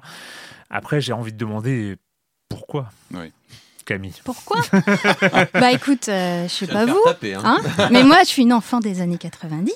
J'appartiens à cette génération au basket avec des lumières clignotantes, hein, le bon D'où la tout ça. Geo, tout ça. Les tournois de POC dans la récré, tout ça. Et surtout, j'ai pu euh, découvrir euh, le passage de la 2D à la 3D avec mes yeux de gamine. Euh, et aussi euh, la nouvelle génération de jeux de plateforme après euh, l'après Mario 64. Donc bon, quand j'ai eu ma PlayStation, euh, j'ai eu un jeu choisi par mes parents, donc qui n'était pas terrible, hein, et un fameux Lequel? CD Lequel? Overboard. C'était sympa, mais j'ai mis du temps avant de m'y intéresser Ouais, en fait, ouais. parce que j'avais un CD de démo Ah, un fameux CD, de, démo. Ah, Ah, c'était génial ça. Et il y avait Spyro. Hmm. Alors euh, bon bah j'ai tout de suite accroché. Hein, c'est, Pas Crash euh, alors. Pas, Il y pas- avait Crash aussi. Mais t'as plus euh, tilté sur Spyro. Non, je- je- en vrai, je préfère Crash. Ah d'accord. Non, mais non, mais j'ai adoré Spyro. Euh, donc en fait, il y avait tous les, ingré- les ingrédients pour me plaire. hein. C'était un bon jeu de plateforme 3D avec plein de couleurs, des dragons, des fées, des joyaux, de la bonne musique. hein. Je crois que c'est le musicien de Police qui faisait les musiques, je, je sais plus. Plein de trucs à récupérer. Bref, quand on est gosse, ça Mm. marche plutôt bien. Mais 20 ans plus tard, qu'est-ce que ça donne C'est d'où ma question. C'était une question innocente. Mhm. Bah alors, tout comme Crash Bandicoot en 2017, Activision et Toys for Bob, entre autres, euh, ressort donc la première trilogie d'une licence culte de la fin des années 90. Euh, donc euh, Crash, je sais pas ce que vous en avez pensé, mais c'était plutôt Ah, pas mal. Alors c'était bien foutu. Moi j'avais morflé sur la difficulté, mais une, Bah, force ça. et ça m'avait. Enfin c'est un peu humiliant quoi. Tu te dis Mm. ouais mais Crash je connais, c'est bon, tu lances le truc, tu te prends des des roustes. euh, Bon il faut aimer, hein, mais Ouais. c'est vrai que c'était. euh, Mais bon, on va d'abord parler des trucs positifs hein, Ouais. avant de se fâcher. Euh, donc déjà, les animations ont été euh, bien améliorées quand on voit Spyro gambader dans les plaines. Mm. C'est assez, c'est assez sympa. Euh, les couleurs ont un côté encore un peu plus chatoyant. On a des textures aussi un peu adoucies. Euh, on a une grande diversité des dragons aussi. J'ai j'ai été surprise dans le, dans le premier épisode. Ils ont tous une gueule un peu particulière et tout ça. Il n'y avait pas ça dans le dans l'original? Bah, j'ai pas souvenir. Je pense que si, mais là, Mm. comme euh, Ouais. c'est quand même un peu Ah plus joli. euh, Il faut euh, juste adhérer à la proposition euh, Spyro hein, avec ses histoires de dragons et compagnie. Enfin, il faut, Voilà. il faut, il faut. Puis les musiques remasterisées, euh, c'est plutôt pas mal aussi. Ça nous embarque dans cet univers féerique. Donc euh, vraiment, euh, quand on rallume le, le jeu, enfin moi j'ai été prise de d'émotion. hein, de retrouver mon petit dragon violet. Mais, mais, mais, mais, mais, mais, mais c'est aussi une manière de voir que ben, on est en 2018 aujourd'hui et qu'on a plus 10 ans. Et que ça a quand même vachement vieilli, hein, surtout le premier. Ouais. Surtout le premier parce qu'en en fait, euh, il est assez vide. Il y a pas quand tu trimballes dans les niveaux, il n'y a pas grand chose en fait. Et puis les, les, les ennemis sont un petit peu mous quand même. Enfin, il n'y a pas vraiment de, de challenge. Tu t'as, t'as- t'as pas de problème de caméra parce que je me rappelle que c'était la plaie à l'époque. le gros euh, problème, les c'est qu'ils Gex ont pas, 3D, ils ont, ils ont beaucoup de- de- pas. Ah bah quand même, on Ils peut la pas- contrôler avec le pad. tu peux tu peux mettre en bougé, actif. ça? En fait, la caméra, tu peux la mettre en Donc, active. Parce que à l'époque on avait, si on avait déjà les deux Non, sticks. non, il n'y avait pas euh, les deux sticks à Sur la l'époque. première version, sur le premier Spyro, je crois pas. Bah moi, j'avais déjà une manette avec des sticks parce que je l'ai eu un peu en était, retard. euh, Mais... D'accord, ok. Mais, de- mais, mais, mais là, on peut la, elle, est, elle est libre la caméra, non? Bah, tu peux mettre en mode passif ou en mode actif. Ah oui. Ça corrige un petit peu, mais ça reste quand même galère. Des Ouais, fois, tu te ouais. retrouves coincé dans Non, les coins Non, ou quand vrai. tu fais un niveau aquatique, tu pleures. Ouais. Ah les niveaux aquatiques, alors ça c'est. Ou tu pars dans la direction inverse. Enfin bon, euh, c'est quand même, euh, c'est quand même bien. Mais bon, à partir du deuxième épisode, ça devient quand même un peu plus, un peu plus intéressant. T'as des compétences à acquérir, t'as des espèces de petites quêtes, t'as plus de, de personnages. Donc euh, ça, ça gagne en intérêt. Et euh, j'en suis pas encore au troisième, mais je sais que dans le troisième, tu peux faire du skate. Donc ça, c'est super cool. Et tu as six personnages en plus que tu peux jouer, donc avec des aptitudes euh, propres pour chacun. Donc du coup, ça, ça devient de plus en plus intéressant au fur et à mesure que tu avances dans la, dans la trilogie. Mais ça, ça parle Euh. à qui du coup? Enfin, Ceux qui l'ont connu comme toi, qui ont un affect avec la série, ou est-ce que des, des, des joueurs d'aujourd'hui, enfin voilà, des, des, des, Bah, je gens pense- qui découvriraient Je aujourd'hui, pense est-ce qu'il que y ça tient a, la c'est- route ça, ou- ça, ça, ça ou tient c'est vraiment surtout la sur la fibre Ouais. nostalgique. Mais je pense que ça peut aussi plaire à des gamins en fait. Enfin, Ouais. je pense Et que ça marche Exactement. Alors moi, voilà, moi je me suis retrouvé devant Spyro à, à me dire pourquoi, hein, why. Je- J'étais un peu comme ça. J'étais mais why? Alors c'était pas, c'est pas laid, hein. Enfin, c'est pas, c'est, c'est coloré, c'est, c'est plutôt le, le design est propre. Enfin tu vois, c'est, c'est léché et tout. Et j'étais là mais, mais pourquoi? Avant de me rendre compte que un, j'avais des enfants. Hein qui, qui venaient non, non, mais c'est voir un vrai, petit c'est peu, Tu seulement euh, t'en rendre compte c'est un truc de fou. Ils se sont Non. rapprochés de, de l'écran de télévision. Non, parce qu'il était, il était bien trop tard. Mais, euh, euh, mais pour le coup, et je me suis dit, oui, mais à, à quelle occasion, par exemple, ils vont être, euh, ils vont être amenés à toucher la manette de PlayStation 4 euh, Jamais. Allez, si, les jeux Lego, on en parlait l'autre jour, ça peut être un bon moyen. Oui, euh, mais c'est hyper rare. Il y a, il y a Ouais, très a peu pas, de propositions sur sur PlayStation sur pour Pour jouer avec pour, toi, pour les dire, enfants. ou- Ouais, mais même pour les enfants en général, Euh, notamment notamment les euh, les 6-8 ans, on va dire, où Mhm. euh, ils commencent à avoir une agilité suffisante pour euh, commencer à, à pouvoir jouer un peu sérieusement. Crash, peut-être un peu dur, pour, hein, Crash, et- Bandicoot, et pour- ouais, bah, Crash Bandicoot est, beau- est beaucoup trop hardcore. Là, on est sur une première proposition un peu, un peu cool, mais finalement qui revient à, à cette nostalgie dont tu parlais, c'est-à-dire c'est cet âge aussi où même pour les parents, c'est quand même plus sympa de de, de, de filer. Enfin, t'es es plus en confiance quand tu files un jeu façon Spyro où en plus t'es trois jeux en un, euh, redesignés et tout ça. Tu sais que t'auras pas de contenu euh, chelou. Enfin, c'est- Hmm, c'est- ah bah c'est sûr Ou alors que- vraiment, c'est T'as que. pas fini le 3, hein, parce qu'à la fin du 3, euh, C'est trash, hein. Ouais. C'est vraiment trash. Spyro perd sa mère, il part dans une vendetta, euh, c'est compliqué. dans hein. tous les Disney, les se personnages rebellent. perdent leur mère. C'est vrai. donc on est habitué. Enfin voilà, donc euh, j'ai l'impression qu'il y a ce côté Mm. nostalgie et il y a aussi une proposition pour les ouais, enfants. ouais. ouais, ouais, justement, ça fait un jeu sur PlayStation 4 un peu plus accessible que Crash, c'est vrai. Crash, c'est un petit peu plus. euh, un peu Et plus ces- ces problèmes de sous-titres ont été réglés depuis. On Bah, avait parlé. non, euh, non, non, non, non, mais j'en en parlais avec Corentin, c'est que dans les cinématiques, en fait, t'as pas les, les sous-titres. Ce qui est. Tu euh, les as dans le jeu, enfin Ah, voilà, d'accord, mais, mais quand il y a des cinématiques, ça y est pas. Et ça, c'est pas bien. Ah bah non, non, Bon, c'est pas bien du tout. Moi, moi, je, je confirme. Alors, il y, a il y a évidemment pour, pour les, les, les malentendants, les souris malentendants, c'est c'est une, une catastrophe.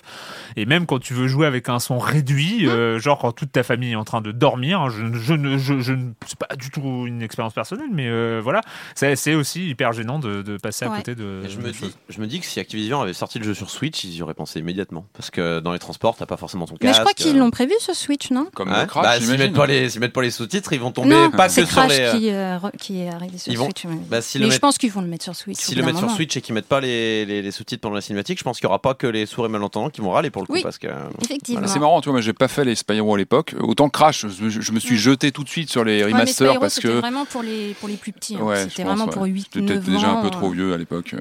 ah, Alors qu'il y avait. Mario 64, c'est vrai qu'il avait tellement ouvert la brèche que derrière, bon, c'était. Mais, euh, mais, mais aussi, voilà, je pense que finalement, le, le Spyro est pas un personnage hyper emblématique du jeu vidéo. C'est pas, c'est Il a pas un une, charisme euh, moyen, Mais c'est ouais, juste hein, que le ça. charisme, euh, mais en plus, il est bien ancré dans son époque. Hein. C'était Voilà, c'est vraiment 98, les jeux, euh, 99, plateforme 2000. 3D. Il euh. fait du skate, rappelons-le. hein. Qui fait du skate, c'est trop bien. Tout est dit. Non mais c'est ça, c'est ça s'adresse aux gens qui avaient entre 8 et 12 ans, entre Ouais. 98 et Alors, 2000. On peut Donc, vraiment euh, bien les identifier. euh, voilà, exactement c'est clair et net. Et- Et qui C'était ne sont moi, et Voilà. et qui ne sont pas sourds et ni malentendants. C'est ça, ouais.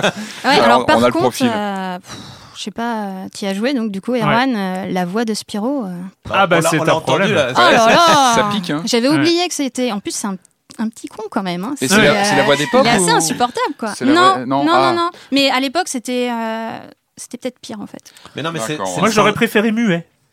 Hein Ouais. Ouais. Avec des sous-titres partout et euh, parfait. À un moment, t'as un peu à dire ta gueule à ta télé. Il tu est vois. pas Ouais, il est- t'as il est- envie de lui sourd et mettre une malentendant, gifle. là, on Il l'avantage. est ça. bavard. Il est vraiment bavard le, le personnage. Non mais dès qu'il l'ouvre, c'est relou. C'est nul. Enfin, Ouais. on, on sait que le jeu, en fait, euh, il doit pas son succès euh, à l'écriture, ça c'est clair. hein. C'est euh, vraiment assez. euh, C'est le syndrome euh, années 90 Sonic quoi, tu vois, Sonic Oui, c'est euh, ouais bascule, yeah, C'est un, peu- ce et ouais. tous les personnages de cette époque-là, enfin beaucoup de personnages de cette époque-là étaient comme ça. voilà, un peu rebelle. Mais Bubsy là, qui est ressorti il y a pas longtemps et qui fait les mêmes vannes euh, toutes les 3 secondes parce qu'ils ont pas pensé à assez de vannes pour le jeu. Mais c'est typiquement ça quoi, c'est c'est le syndrome. Bah, c'est le Bubsy. Bubsy- Bon, bref. 3D, Voilà. qui était assez horrible d'ailleurs, avec ses couleurs et ses. Tu viens de dire horrible. Je crois que c'est le- la transition idéale. Ah oui, tiens, c'est vrai, on va parler de ça. Allez.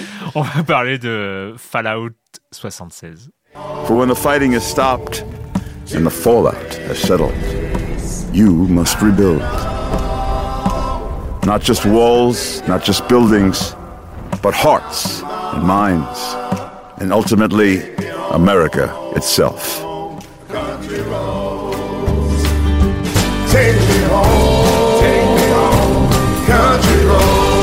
In Vault 76, our future begins. Fallout 76. Euh, non, bon, j'ai été j'ai introduit d'une Ouais, manière allais particulièrement un- un- cruelle. Un peu vrai. cavalière quand même. hein. Un peu cavalière, peu, ouais, euh, non, tu y c'est pas, un peu, pas euh, sympa, c'est pas Bethesda au sympa. téléphone, ils veulent te parler. hein.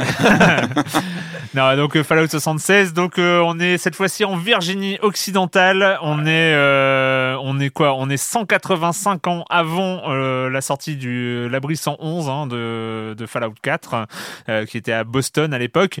Donc euh, bon, c'est un peu dans, dans le dans le lore Fallout. euh, voilà, c'est pour vous situer un peu les les, les choses. Hein. Bon, c'est toujours post-apocalyptique, c'est toujours la fin du monde. Euh, on sort dans un univers Nu, complet, euh, nucléé, enfin est complètement voilà, nucléaire, euh, radioactif, radioactif, avec, des, robots, des avec mutants. des mutants, avec des La choses totale. comme ça.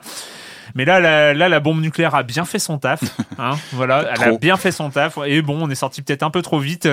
Il y a personne. Il y a personne. euh, C'est terrible. et c'est terrible. Et donc, on sort de son abri et il va bien falloir euh, se débrouiller. Et on a juste comme indication euh, la supervisatrice, la superviseuse, je sais pas comment on dit. Oui, qui était de, en... de- de- en- qui est parti en et qui nous a laissé des hein. enregistrements. Voilà, je, je suis parti par là.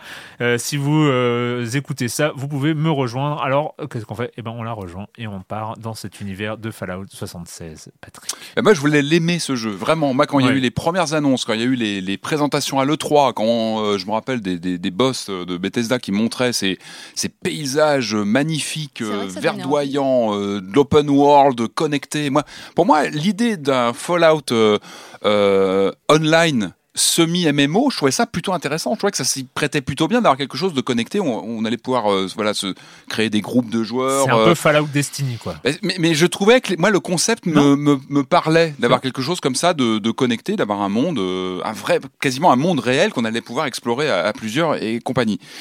Bon, alors c'est difficile d'aborder le jeu sans rappeler un petit peu ce qui se passe hein, depuis le lancement. Le lancement était très très compliqué. Euh, moi, je l'ai vécu. euh, bah, le jeu s'installe et puis on a un patch de 50 gigas qui, qui tombe. Ah, fait j'y mal, joue sur celui-là. PS4, hein, c'est fait important. mal. Il fait mal. Euh, je suis sur PS4, mais je crois que toutes les plateformes Ah, ont, sur, ont euh, eu sur, ce- euh, sur Xbox aussi, sur ce- voilà, donc 50 gigas de mise à En gros, il réinstalle le jeu euh, quasiment entièrement. hein, il, euh, bon, c'est bizarre.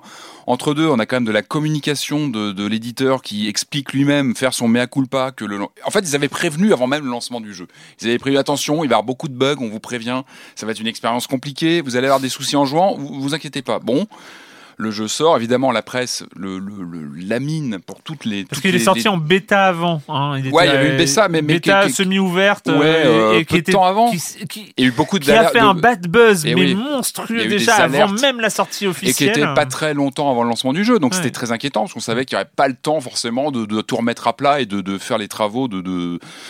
En fait, il aurait peut-être dû sortir plutôt début 2019 ou enfin voilà. Est-ce qu'il fallait vraiment le sortir là maintenant fin d'année? En plus, quand on voit la fin d'année qui est déjà très chargée avec des blockbusters dont on parle ici toutes les semaines, c'était pas forcément une bonne idée. Je pense que le jeu ça aurait été plutôt Pas forcément. Non. une bonne idée de le repousser. Bon après, moi je, je voilà, je suis pas chez l'éditeur, donc pour, euh, pour tout vous dire, il sort très- à peu près la même semaine que Red Dead Online. hein, euh, donc oui, on- en plus, enfin voilà, t'as voilà, t'as des circonstances compliquées. Donc le jeu, il se prend des, des, des critiques pas bonnes. Le studio lui-même fait un mea culpa en disant voilà, il- on va faire des patchs. J'ai noté, il y avait deux grosses mises à jour prévues déjà hein, pour le 4 et le 11 décembre. Est-ce que ça va pas être du 50 gigas aussi? Est-ce qu'on va avoir des, une remise à plat? En fait, voilà, on a l'impression en jouant de- sur un jeu en work in progress, comme on dit, on a un peu l'impression d'être sur un jeu en, en version bêta. Le problème, c'est qu'il est en vente euh, full price. Enfin, plus vraiment parce qu'il a déjà 60 été. euh. Il a été pas mal bradé déjà avec le Black Friday, etc. Donc le jeu, il a vraiment mangé, euh, il, il s'est vraiment pris un mauvais retour de flamme. Euh, et pourtant, j'avais, moi, j'ai vraiment, bah, j'y joue depuis le week-end dernier, donc j'ai une petite semaine de jeu dessus. Je dois une, dizaine d'heures, grosso modo. Je voulais vraiment, je voulais l'aimer ce jeu parce que bah, le début, c'est toujours grisant. Un Fallout, tu, tu, tu sors de ton abri, tu découvres un univers. Là, en plus, c'est connecté. Donc, et comme tu disais, Erwan, très vite, tu déchantes parce que euh, bah, quand tu t'es pas du tout dans un dans un un univers à la Fallout où tu, tu rencontres toujours des PNJ qui vont te parler. mm, mm. T'as- t'as- c'est vraiment cet aspect-là qui est très important hein, de, de, de, de discussion, etc. Là, t'as Oui, pas ça. puis, et puis ce qui, ce Tu- qui- le, le- le- le- la base d'un Fallout, c'est quand même de découvrir cette société post-apocalyptique où les gens, Bah, à partir sûr. de rien, à partir de ce qu'ils avaient, euh, euh, essayent de recréer sûr, un bah. semblant de société, un semblant de système politique, un semblant de, de, système social. Ou pas, Et- ou pas, hein, ou aussi pas, mais, mais c'est cette découverte-là. C'est euh, qui étaient différentes dans New Vegas, que ce soit dans Fallout sûr. 4, euh, évidemment les Fallout Avec 1 de et 2. l'humour aussi. Avec de avec l'humour. Un petit côté de- pas sans rire. et- et donc c'est cette interaction avec le monde qui s'est développé en euh, à pendant qu'on est en train de, de- dans Ouais, l'abri, euh, il y a un monde qui s'est développé qu'on de va qu'on va être amené à découvrir. Et là, c'est vrai que le monde qu'on découvre, Mais il est, il est, il est, assez- il est pas aseptisé, mais il est vide en fait. On- il on a pas de même- passé en fait. Il a il a zéro passé. Il y a juste des robots, des mutants. C'en est euh, même angoissant, c'est-à-dire qu'on on rencontre pas d'humains en dehors des gens connectés comme nous. Donc c'est Oui. c'est c'est ça, c'est que le, le- toute la narration finalement se fait. Là, ce que j'en ai vu moi, c'est par des, des écrits, par des textes, par des du la, voilà, de la consultation d'ordinateur, etc. Mais on a, voilà, on a, on manque de, de, de, ça manque de consistance et de rapport avec d'autres personnages. Finalement, donc, on se retrouve dans des sessions, je crois, de 24 joueurs. hein, on est sur des, des, des- un monde partagé à 24.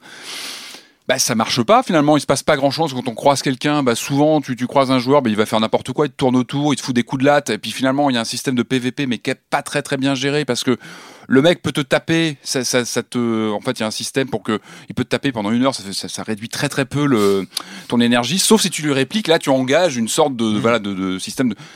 C'est- en fait, il n'y a, a- pas d'échange avec des gens. Tu te retrouves vraiment. T'as une, t'as une vraie sensation de, de, de solitude. C'est presque existentiel en fait ce jeu. Mm. Quand, quand tu es au bout de quelques heures de jeu, tu, tu, tu te sens seul. Il y a un côté euh, très bizarre.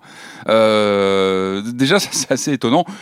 Et puis il y a- il y a, ces- vraiment ces problèmes de, de, de technique, vraiment. Enfin moi, j'ai, j'ai- j'ai- franchement, j'ai, j'ai joué, euh, j'ai dû avoir à peu près 5-6 heures, à peu près correct, où j'ai bon, je- les persos, les, les, les, mutants, les machins apparaissent un peu par euh, par à coup. euh, c'est, très bizarre. On a vraiment l'impression d'être un, jeu qui est pas terminé, quoi, qui est en train, encore en train d'être euh, d'être peaufiné.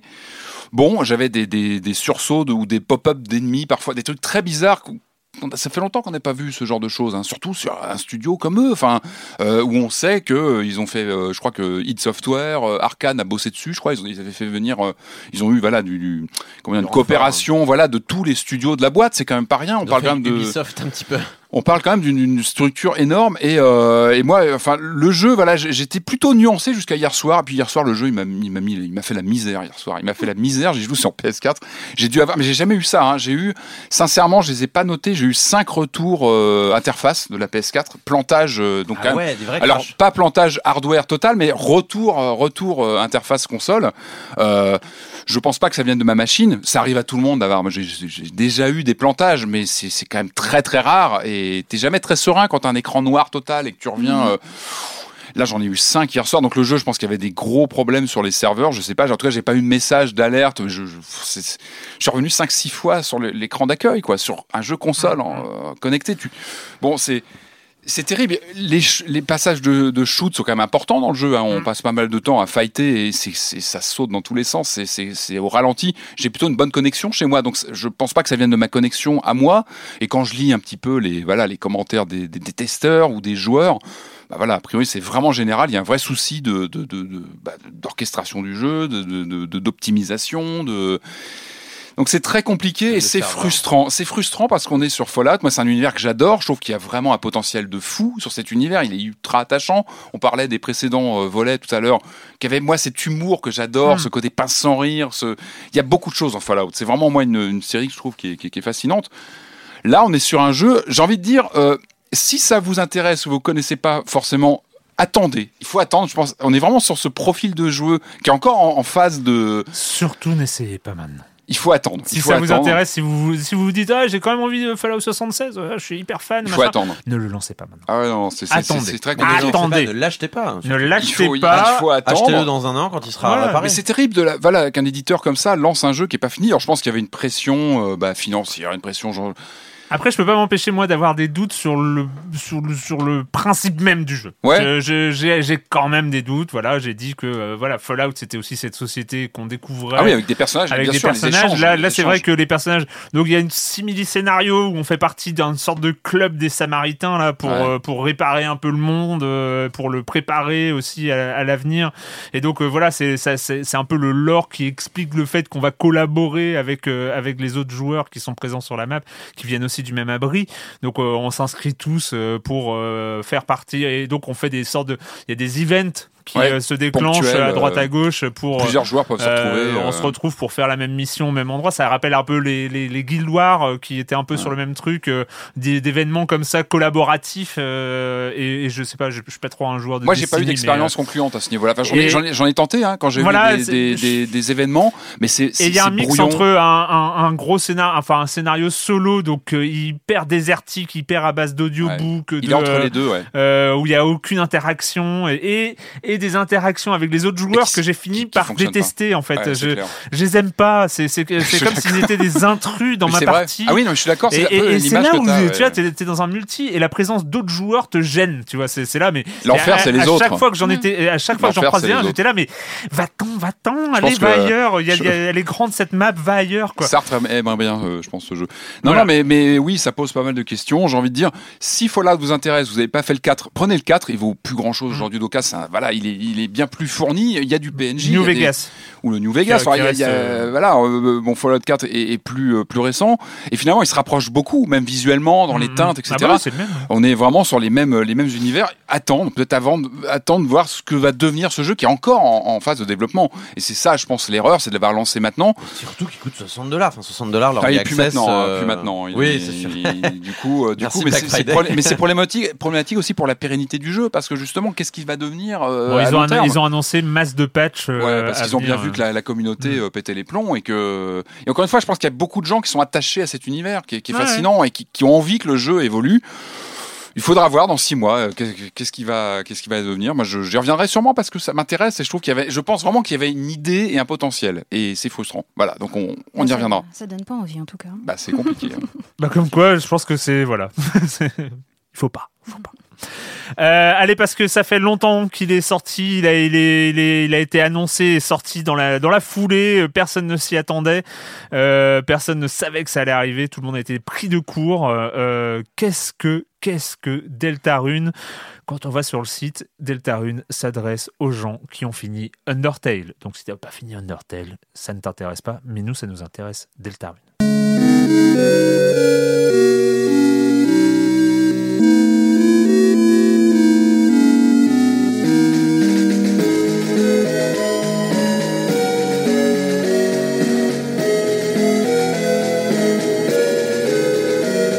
Alors, Corentin, parce que tu es le seul à avoir fini Undertale en vrai. Mais en vrai, je suis pas du tout le seul à avoir fini Non, Undertale. mais autour de ça cette table. Ah, peut-être, ça, je, je sais pas si vous avez bon goût ou non, mais ça, c'est un autre problème. non, non, je plaisante, bien sûr. C'est, c'est un, un délire, Undertale, hein, quand il faut Mm. rentrer dedans. Euh, un peu de contexte quand même. On avait parlé d'Undertale, c'était il y a fort longtemps, c'était en 2015. Mm. Euh, c'était d'ailleurs dans Silence au jour, on en avait discuté, Mm-hmm. qui était un peu le RPG qui a un peu rebattu les cartes euh, du JRPG euh, 1D, parce que est-ce que ça existe d'ailleurs, le JRPG 1D C'est une bonne question. Mais en tout cas, voilà, l'ami Toby Fox, qui était euh, très connu dans la scène, on va dire, euh, des euh, ROM hacks, euh, notamment d'Earthbound, et dans la communauté Homestuck. Moi, je vais pas rentrer dans ces cercles d'internet très très confinés et fermés avait décidé, après un Kickstarter plutôt euh, euh, fructueux, de sortir Undertale, qui était grosso modo euh, son, euh, sa vision du, du JRPG et dont euh, le, le- la promesse principale était le premier JRPG finalement où vous n'avez besoin de tuer personne. Mhm. C'est vrai que les JRPG sont souvent ba- basés sur des combats et c'est vrai qu'on tue pas mal de monde sans trop se poser de questions parce que finalement ce sont des codes qu'on a euh, pour acquis, euh, qui est que bah il faut tuer tout le monde pour avancer C'est drôle, enfin drôle, Ouais. tragique, euh, Ouais. tragicomédie en fait. à, à- à l'image finalement de ses propres références à Toby Mm. Fox qui, qui suintent du jeu, qui sont Mm. euh, euh, les- la série Mother euh, principalement, euh, avec donc à la fois du tragique mais aussi du comique dans l'écriture, euh, une forme d'absurde Mm. total et permanent, mais qui arrive à se mélanger avec euh, quelque chose de très sombre aussi, mais en même temps qui a de l'espérance au bout. C'est c'est vraiment un roller coaster émotionnel euh, Undertale, et euh, ça joue surtout sur des mécaniques scénaristiques et de mise en scène qui fonctionnent quand on est fan de JRPG, quand on est fan de cette forme de narration jusqu'au boutiste finalement du quand on veut on peut le pouvoir de l'amitié et de l'amour, ce genre de choses. Mais c'était fait avec tellement d'amour et surtout une telle remise en question permanente euh, par par Toby Fox, euh, un auteur finalement, une personne qui est là et qui a son mot à dire sur ce genre-là, que ça nous a donné un objet vidéoludique extrêmement puissant et d'ailleurs le public lui a lui a bien rendu puisque le jeu a été million seller alors que Toby Fox était quasiment tout seul à l'avoir fait euh, et, c'était voilà avec euh, avec Game Maker tout seul dans son coin quoi. Après ça un fandom immense s'est mis en place peut-être trop prégnant. Enfin voilà il a ce, jeu a, a culturellement été un raz de marée sur internet au point d'en dégoûter certains au point de vraiment dire non mais les, les, les fans d'Hornotel je peux plus les blairer je ne jouerai pas au jeu j'en connais des gens comme ça euh, et je peux que tout à fait les comprendre. C'est vrai que euh, il y avait il y avait quelque chose d'un petit peu embêtant au point même que ça en embêtait Toby Fox qui était euh, qui s'est un peu reclus hein. il a il a mal vécu euh, ce, ce succès vraiment envahissant pour lui et difficile à gérer. Et on n'a plus trop entendu parler de Toby Fox depuis 2015 finalement à part éventuellement euh, les quelques portages sur Vita puis Switch. Là c'est c'est sorti très récemment J'encourage tout le monde à jouer à Undertale sur Switch. Si vous n'avez pas fait, je pense que c'est la meilleure façon hein, de, de, de, de faire Undertale. C'est en anglais. Si vous voulez le faire en français, par contre, il y a des bons patchs sur PC. Et le 31 octobre, ou plutôt le 30 octobre euh, 2018 dernier, euh, sur le compte de euh, Toby Fox, euh, il écrit en caps lock sur plein de tweets euh, Revenez ici dans 24 heures. Oui, c'est très important. Euh, chut, ne le dites à personne. Évidemment, tout le monde en a parlé. Euh, le 30 et le lendemain, euh, jour d'Halloween a sorti Deltarune ou plutôt Survey Programme. un virus, hein, très clairement, vous téléchargez le virus hein, sur le site de Toby Fox. Euh, voilà, donc vous téléchargez ça, euh, ça vous disait euh, euh, comment ça s'appelle conditions d'utilisation, euh, vous acceptez tout ce qui va arriver à vous et votre ordinateur à partir de maintenant. Très bien, allons-y, installons ce, ce qui n'est pas du tout un virus avec une moustache. Euh, donc c'est parti et en fait on lance le jeu. Et, euh, et on se dit ouais c'est une démo il veut nous montrer un truc. Puis on joue puis on joue puis on joue. Mais attends il a fait un jeu mais il a fait un vrai jeu il a fait un jeu entier. Puis on est au bout d'une heure et demie de jeu. On fait merde il a fait un jeu avec un vrai système de jeu. Et c'est Undertale 2 qu'est-ce qui se passe? Voilà. Donc on incarne euh, Chris euh, qui est euh, un personnage qui ressemble à s'y méprendre au personnage du premier Undertale. Et on est clairement dans l'univers d'Undertale. On retrouve des visages familiers. On retrouve des, euh, des voilà. On retrouve un univers. C'est un peu comme si finalement on jouait ce qui se passe après Undertale. Je vais pas raconter l'histoire d'Undertale mais grosso modo vraiment ça pourrait être à la suite. Voilà. Il y a eu des précisions ensuite sur l'univers euh, je vais pas rentrer dans les détails mais euh, on sent vraiment qu'on est sur du Undertale euh, évolué. C'est à dire que tiens euh, si Undertale euh, laissait entendre que c'était du 8 bits là on est plutôt sur du 16 bits. Euh, on est sur un système de jeu un petit peu euh, affiné approfondi. On, on apporte du euh, du RPG voilà de l'air 16 bits là-dedans. Je j'ai pas d'exemple en tête mais par exemple il y a une barre de magie commune qui se remplit. On n'est plus tout seul on est euh, une équipe. Voilà on, on est accompagné euh, de, du délicieux Ralsei qui est adorable c'est le chouchou de tous les chouchous maintenant sur internet hein. cherchez des peluches Ralsei vous allez craquer. Euh, et de la violente Suzy en fait qui était qui est notre bully à l'école hein, qui euh, qui nous frappe et euh, avec qui on est emmené dans une dans un monde à la Alice au pays des merveilles dans lequel les cartes semblent s'animer les jouets semblent être des guerriers ce genre de choses. Vraiment on est dans pu- pure Alice au pays des merveilles. Et euh, on doit évoluer dans ce monde parce qu'il y a une prophétie voilà le classique hein, la prophétie à la à la JRPG euh, voilà euh, il y a un, un guerrier un prince et un magicien qui doivent sauver le monde un truc euh, classique. Et on avance et on retrouve ce ton de Toby Fox. Ces diatribes absurdes des personnages qui qui semblent être méchants mais qui disent des trucs tellement idiots finalement. Euh, des ennemis qu'on a presque du mal à frapper tellement ils, sont mignons et, débiles. Euh, D'ailleurs, le jeu nous incite, comme d'habitude, à ne pas tuer nos ennemis, mais à toujours trouver une solution pour euh, mettre fin au combat sans combat, justement.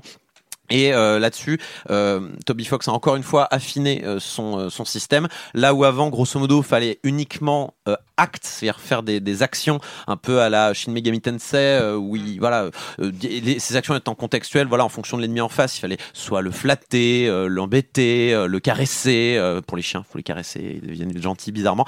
Euh, ici, on a un système qui est assez intéressant, donc toujours de- de- des actions, mais qui peuvent prendre des tours à tes autres personnages de ton équipe. Donc c'est très intéressant la gestion de que je vais sacrifier le tour d'un de mes euh, collègues pour, euh, voilà, je sais pas, euh, flatter euh, un mec en face ou ce genre de choses, ou faire une super flatterie qui va demander à tous les membres de l'équipe de, de flatter l'ennemi en face.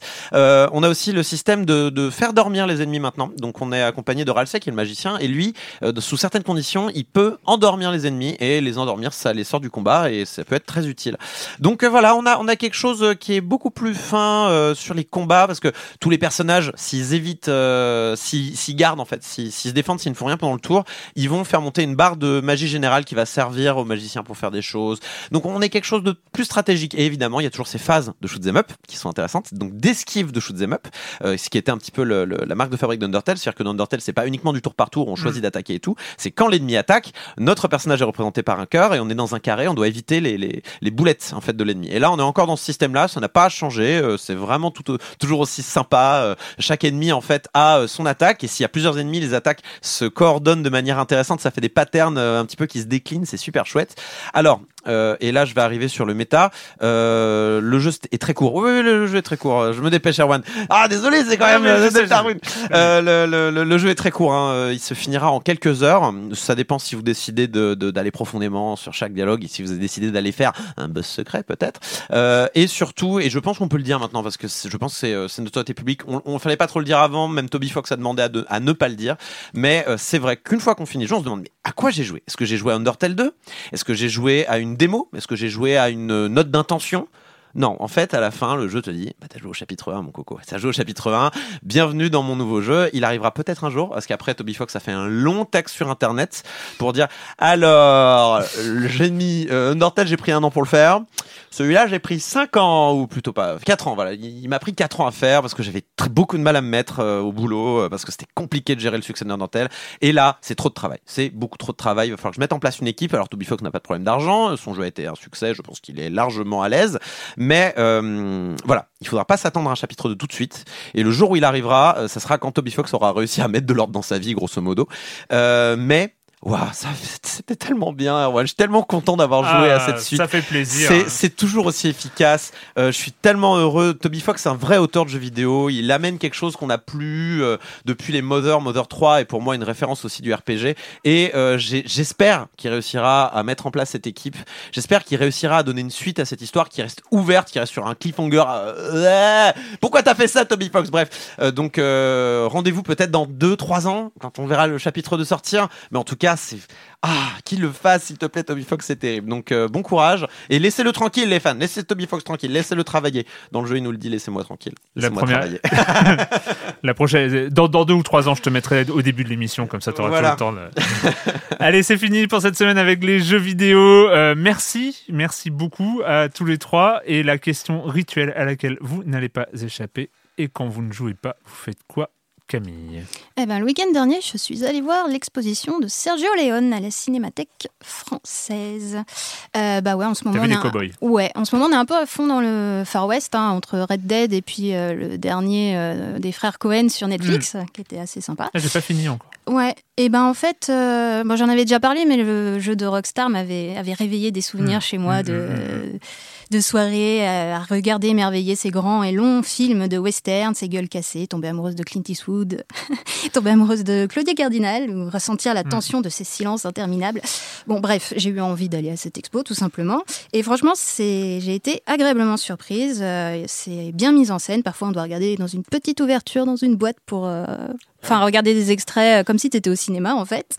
Euh, chaque pièce avec euh, a son ambi- ambiance particulière. Tu as des secrets de tournage, tu as le rôle de la musique, euh, les costumes, les photos, des interviews et des citations de, de ce grand réalisateur.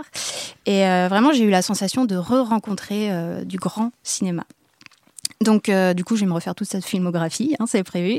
Et euh, je vous invite vraiment à y aller, parce qu'en plus, si vous avez la carte UGC, vous avez droit à 50% sur le ticket. Voilà. Juste pour pub. info, le podcast euh, local de Binge sur le cinéma, Nos Ciné, euh, fera trois émissions spéciales pendant Noël sur les westerns. Oui Voilà. Décidément, les westerns donnent lieu à des, à des épisodes spéciaux à chaque fois. Ouais, hein. c'est ça, c'est Ils ça. Avec Red Dead, c'était pareil. Est-ce hein. qu'ils abordent les sources d'inspiration de. Oui. Ouais. Ouais, ouais, t'as vraiment plein de importantes, choses. euh, Ah, faut que j'aille voir. Puis il parle aussi de ses parents qui étaient aussi dans le cinéma, du coup. Ah, c'est Bon, bah, vraiment bien fait. C'est vraiment intéressant. C'est vendu. Patrick, Euh, moi, un concert euh, ces derniers jours, euh, je suis un concert très 80s évidemment. Hein, je vais pas vous cacher, j'assume complètement mes penchants euh, désormais. Euh, J'ai pu voir Christopher Cross à la Cigale. Alors Christopher Cross, c'est une voix qui nous a tous accompagnés euh, pendant les années 80, euh, chanteur texan qui, bah, qui a repris tous ses tubes euh, des années 80. Voilà, Sailing, euh, All Right, euh, un très très très joli moment. Euh, Euh, et puis c'est quand même un monsieur qui, qui, qui a un saxo sur scène. Et moi, le, alors, ça a été interdit depuis le 31 décembre euh, 1989, hein, je crois, le, le, le saxo dans la, dans la pop. C'est d'ailleurs- pour ça que Bill Clinton n'a pas été réélu. ah non, il et, plus. Je et bête. ben moi ça m'a fait plaisir justement ça fait un vrai un saxo euh, sur scène avec lui c'était bah voilà on, on- on- vraiment on renoue avec cette fibre des années 80 où tout était permis tout était possible la Neo Geo elle est arrivée. Enfin voilà c'est bon. Voilà en, tout cas un très très beau concert euh, euh, Christopher Cross. Il est plus tout jeune. Il a plus forcément sa voix des années 80 mais mais il y a toujours il y a l'âme il y a, il y a quelque chose euh, chez Cross. Donc voilà c'était terrible. Corentin. Euh, moi, alors, je suis sur le signe du D aujourd'hui, hein, parce qu'on a fait Dicey Dungeons, j'ai fait euh, Deltarune, et maintenant je, vais vous reparler, parce qu'en fait j'en ai déjà parlé ici, de Dead Dead's Demons, D, D, D, D, Destruction. Beaucoup de D encore, hein, finalement. Euh, Inyo Asano, on est sur le sixième volume en France. Alors, In- Inyo Asano, euh, c'est le quartier des Lumières, c'est Bonne Nuit Poun Poun. C'est un auteur que j'adore, un peu comme Toby Fox finalement. Il est sur euh, lumineux, triste, c'est euh, réalité sociale euh, avec euh, des vrais moments humains sympas, et puis en même temps, de l'autre côté, on va te, on va te mettre des gros drames aussi, et puis tu vas un peu chialer, puis, euh, et puis ça se ressent aussi sur son trait, sur son dessin, parce qu'il il aime jouer en fait entre son dessin ultra classe et moderne, un car design qui est adorable, et puis à côté, il va dessiner un personnage en deux coups de traits, en deux traits dégueulasses, et puis euh, et en fait, ça va très bien se rentrer dedans. C'est comme un mélange, comme si la réalité et le dessin se mélangeaient. C'est très sympa. Moi, j'aime bien euh, Asano à ce niveau-là. Euh, et donc là, j'ai fini le dernier volume disponible en France de DD Destruction. Et euh, oh là là, c'est toujours aussi bien. Donc je rappelle, hein, c'est euh, euh, sur un, Tokyo. On est dans les années voilà maintenant post Fukushima en tout cas. Euh, un énorme vaisseau est au-dessus de Tokyo et ne bouge plus. Arrêtez de, de, de- arrêtez de bouger. Et il euh, voilà l'apocalypse imminente. euh, on ne sait pas quand ça arrivera. On ne sait pas si ça va arriver. Mais tout le monde est très dépressif hein, au-dessus de dans Tokyo euh, parce que euh, ça se passe pas très bien. Il y a des il y a des il y a des il y a des il y a des ça se ça se bagarre en politique. Est-ce qu'on doit attaquer le vaisseau? Est-ce qu'on doit pas l'attaquer? Euh, En bas, il y a des manifestations de gens qui veulent défendre les envahisseurs parce que des envahisseurs de temps en temps descendent parce que j'ai l'impression que ça se passe pas très bien non plus dans le vaisseau. Mais bon, ça c'est une autre histoire. Et euh, voilà, il y a tout un voilà, il y a tout un il y a tout un discours évidemment, une analogie claire sur euh, à la fois la menace nucléaire. Le Japon euh, y est Mhm, malheureusement euh, bien accoutumé. Euh, euh, l'immigration aussi évidemment, on, on- qui dans un pays aussi fermé que le Japon qui a toujours autant de mal alors que sa démographie est en pleine euh, est en plein fait le grand plongeon euh, a du mal à se dire tiens on va peut-être laisser rentrer plus de gens sur notre territoire ce genre de choses. Euh, le problème c'est que cette foutue série met des plombs à sortir et que j'en ai déjà parlé ici. euh, je crois qu'il y a eu un an et trois mois je crois entre le tome 6 et le tome 7 euh, ouais entre le tome 6 et le tome 7 tome 7 qu'on attend toujours sauf que bah euh, voilà on- entre le Japon et le- la France ça met du temps à se pointer évidemment. Donc je sais pas quand on aura le tome 7 le tome 8 je n'en parle même pas. Et je suis en manque Erwan. Je veux ma suite de l'histoire. Surtout que euh, voilà ça, ça a priori ça va pas bien se passer. Voilà Euh, merci. de rien j'aime bien parler de choses qui donnent Oui, la voilà, patate ça. Euh, alors, rapidement, euh, j'ai même l'évoqué parce qu'il est vraiment top, et, mais je, je fais trop de pub pour Binge, alors il faut que je me calme. Euh, c'est euh, la nouvelle série Hors Limite euh, qui a commencé avec euh, Corps et L'âme. hein. C'est six épisodes de une demi-heure sur euh, la carrière de Surya Bonali et avec qui est, en- à la, qui est parti à la rencontre alors euh, euh, de Surya Bonali. C'est absolument exceptionnel, ne serait-ce que pour les frissons qu'on ressent. Parce qu'en fait, le point d'orgue, évidemment, c'est le euh, backflip euh, de Nagano, hein, euh, de la dernière performance de, de Surya Bonali. Et c'est dans le sixième épisode et c'est trop cool. En Ah, tout cas, c'est la, la figure interdite je crois c'est ça? Oui, voilà, c'est la, la Ah, figure interdite. oui. C'est surtout de l'histoire, voilà, Surya Bonali est, peu, maintenant dans le Minnesota, mais évidemment, Ah, voilà, voilà. sa carrière et, et- et tout ça. Et bref, c'est pour parler aussi quand même d'un autre podcast qui est cette fois chez Nouvelles Écoutes. Et ça, je sais pas. En fait, je, je sais même pas si je le conseille. Euh, mais je, disons, je vous informe de son existence. Ça s'appelle Mortel. Il est Euh, génial. euh, c'est- Taous Merakchi qu'on connaît sous le pseudo Jack Palmer. Parker. Parker, pardon, euh, oui, et, et, et c'est juste incroyable. Il y a deux épisodes, c'est sur la mort. Je sais pas si je le conseille. Je Il vaut sais mieux être préparé. Enfin, voilà, il faut, ça- faut très- pas avoir un rapport trop problématique à la mort. Bonne Euh, hein faut être en, en forme faut être de bonne humeur Je sais pas. Je sais pas. C'est Disons qu'il faut être à l'aise avec euh, Ouais, la mort. quoi. ou- Enfin, ou pas, mais être Non, mais euh, ou se temps. poser des questions ou j'en sais rien. Euh, Enfin voilà, elle parle de la mort, elle parle de, de la mort qui qu'elle a côtoyée de près, de sa propre expérience, euh, des proches qui s'en vont, euh, de qu'est-ce qui se passe, mais avec un boulot de journaliste où elle va, euh, elle va à la rencontre euh, de- de- d'une embaumeuse. Enfin, on appelle pas ça, d'une- on appelle ça une thanatopractrice. Je suis pas sûr que je. Et- et- et- c'est joli ça, Non, non, mais voilà, non, mais c'est ouais. pour ça, je sais pas si je le conseille. En tout cas, il faut savoir qu'il existe parce que c'est, euh, je pense que c'est quelque chose d'unique. Euh, et une, je sais pas comment elle a eu euh, cette idée ou ce truc. C'est plutôt pas mal réalisé du tout. Et, euh, et voilà, et c'est sur Nouvelles Écoutes. Ça s'appelle Mortel. Voilà. Merci en tout cas. À, merci à Quentin Bresson pour la technique. Euh, et puis, bah, nous, on se retrouve très vite, c'est-à-dire la semaine prochaine sur Binge Audio, sur Libération et sur les internets. Ciao. Hey, it's Paige DeSorbo from Giggly Squad. High quality fashion without the price tag. Say hello to Quince. I'm snagging high-end essentials like cozy cashmere sweaters, sleek leather jackets, fine jewelry, and so much more. With Quince being 50 to 80% less than similar brands. And they partner with factories that prioritize safe, ethical, and responsible manufacturing. I love that. Luxury quality within reach. Go to quince.com slash style to get free shipping and 365 day returns on your next order. Quince.com slash style.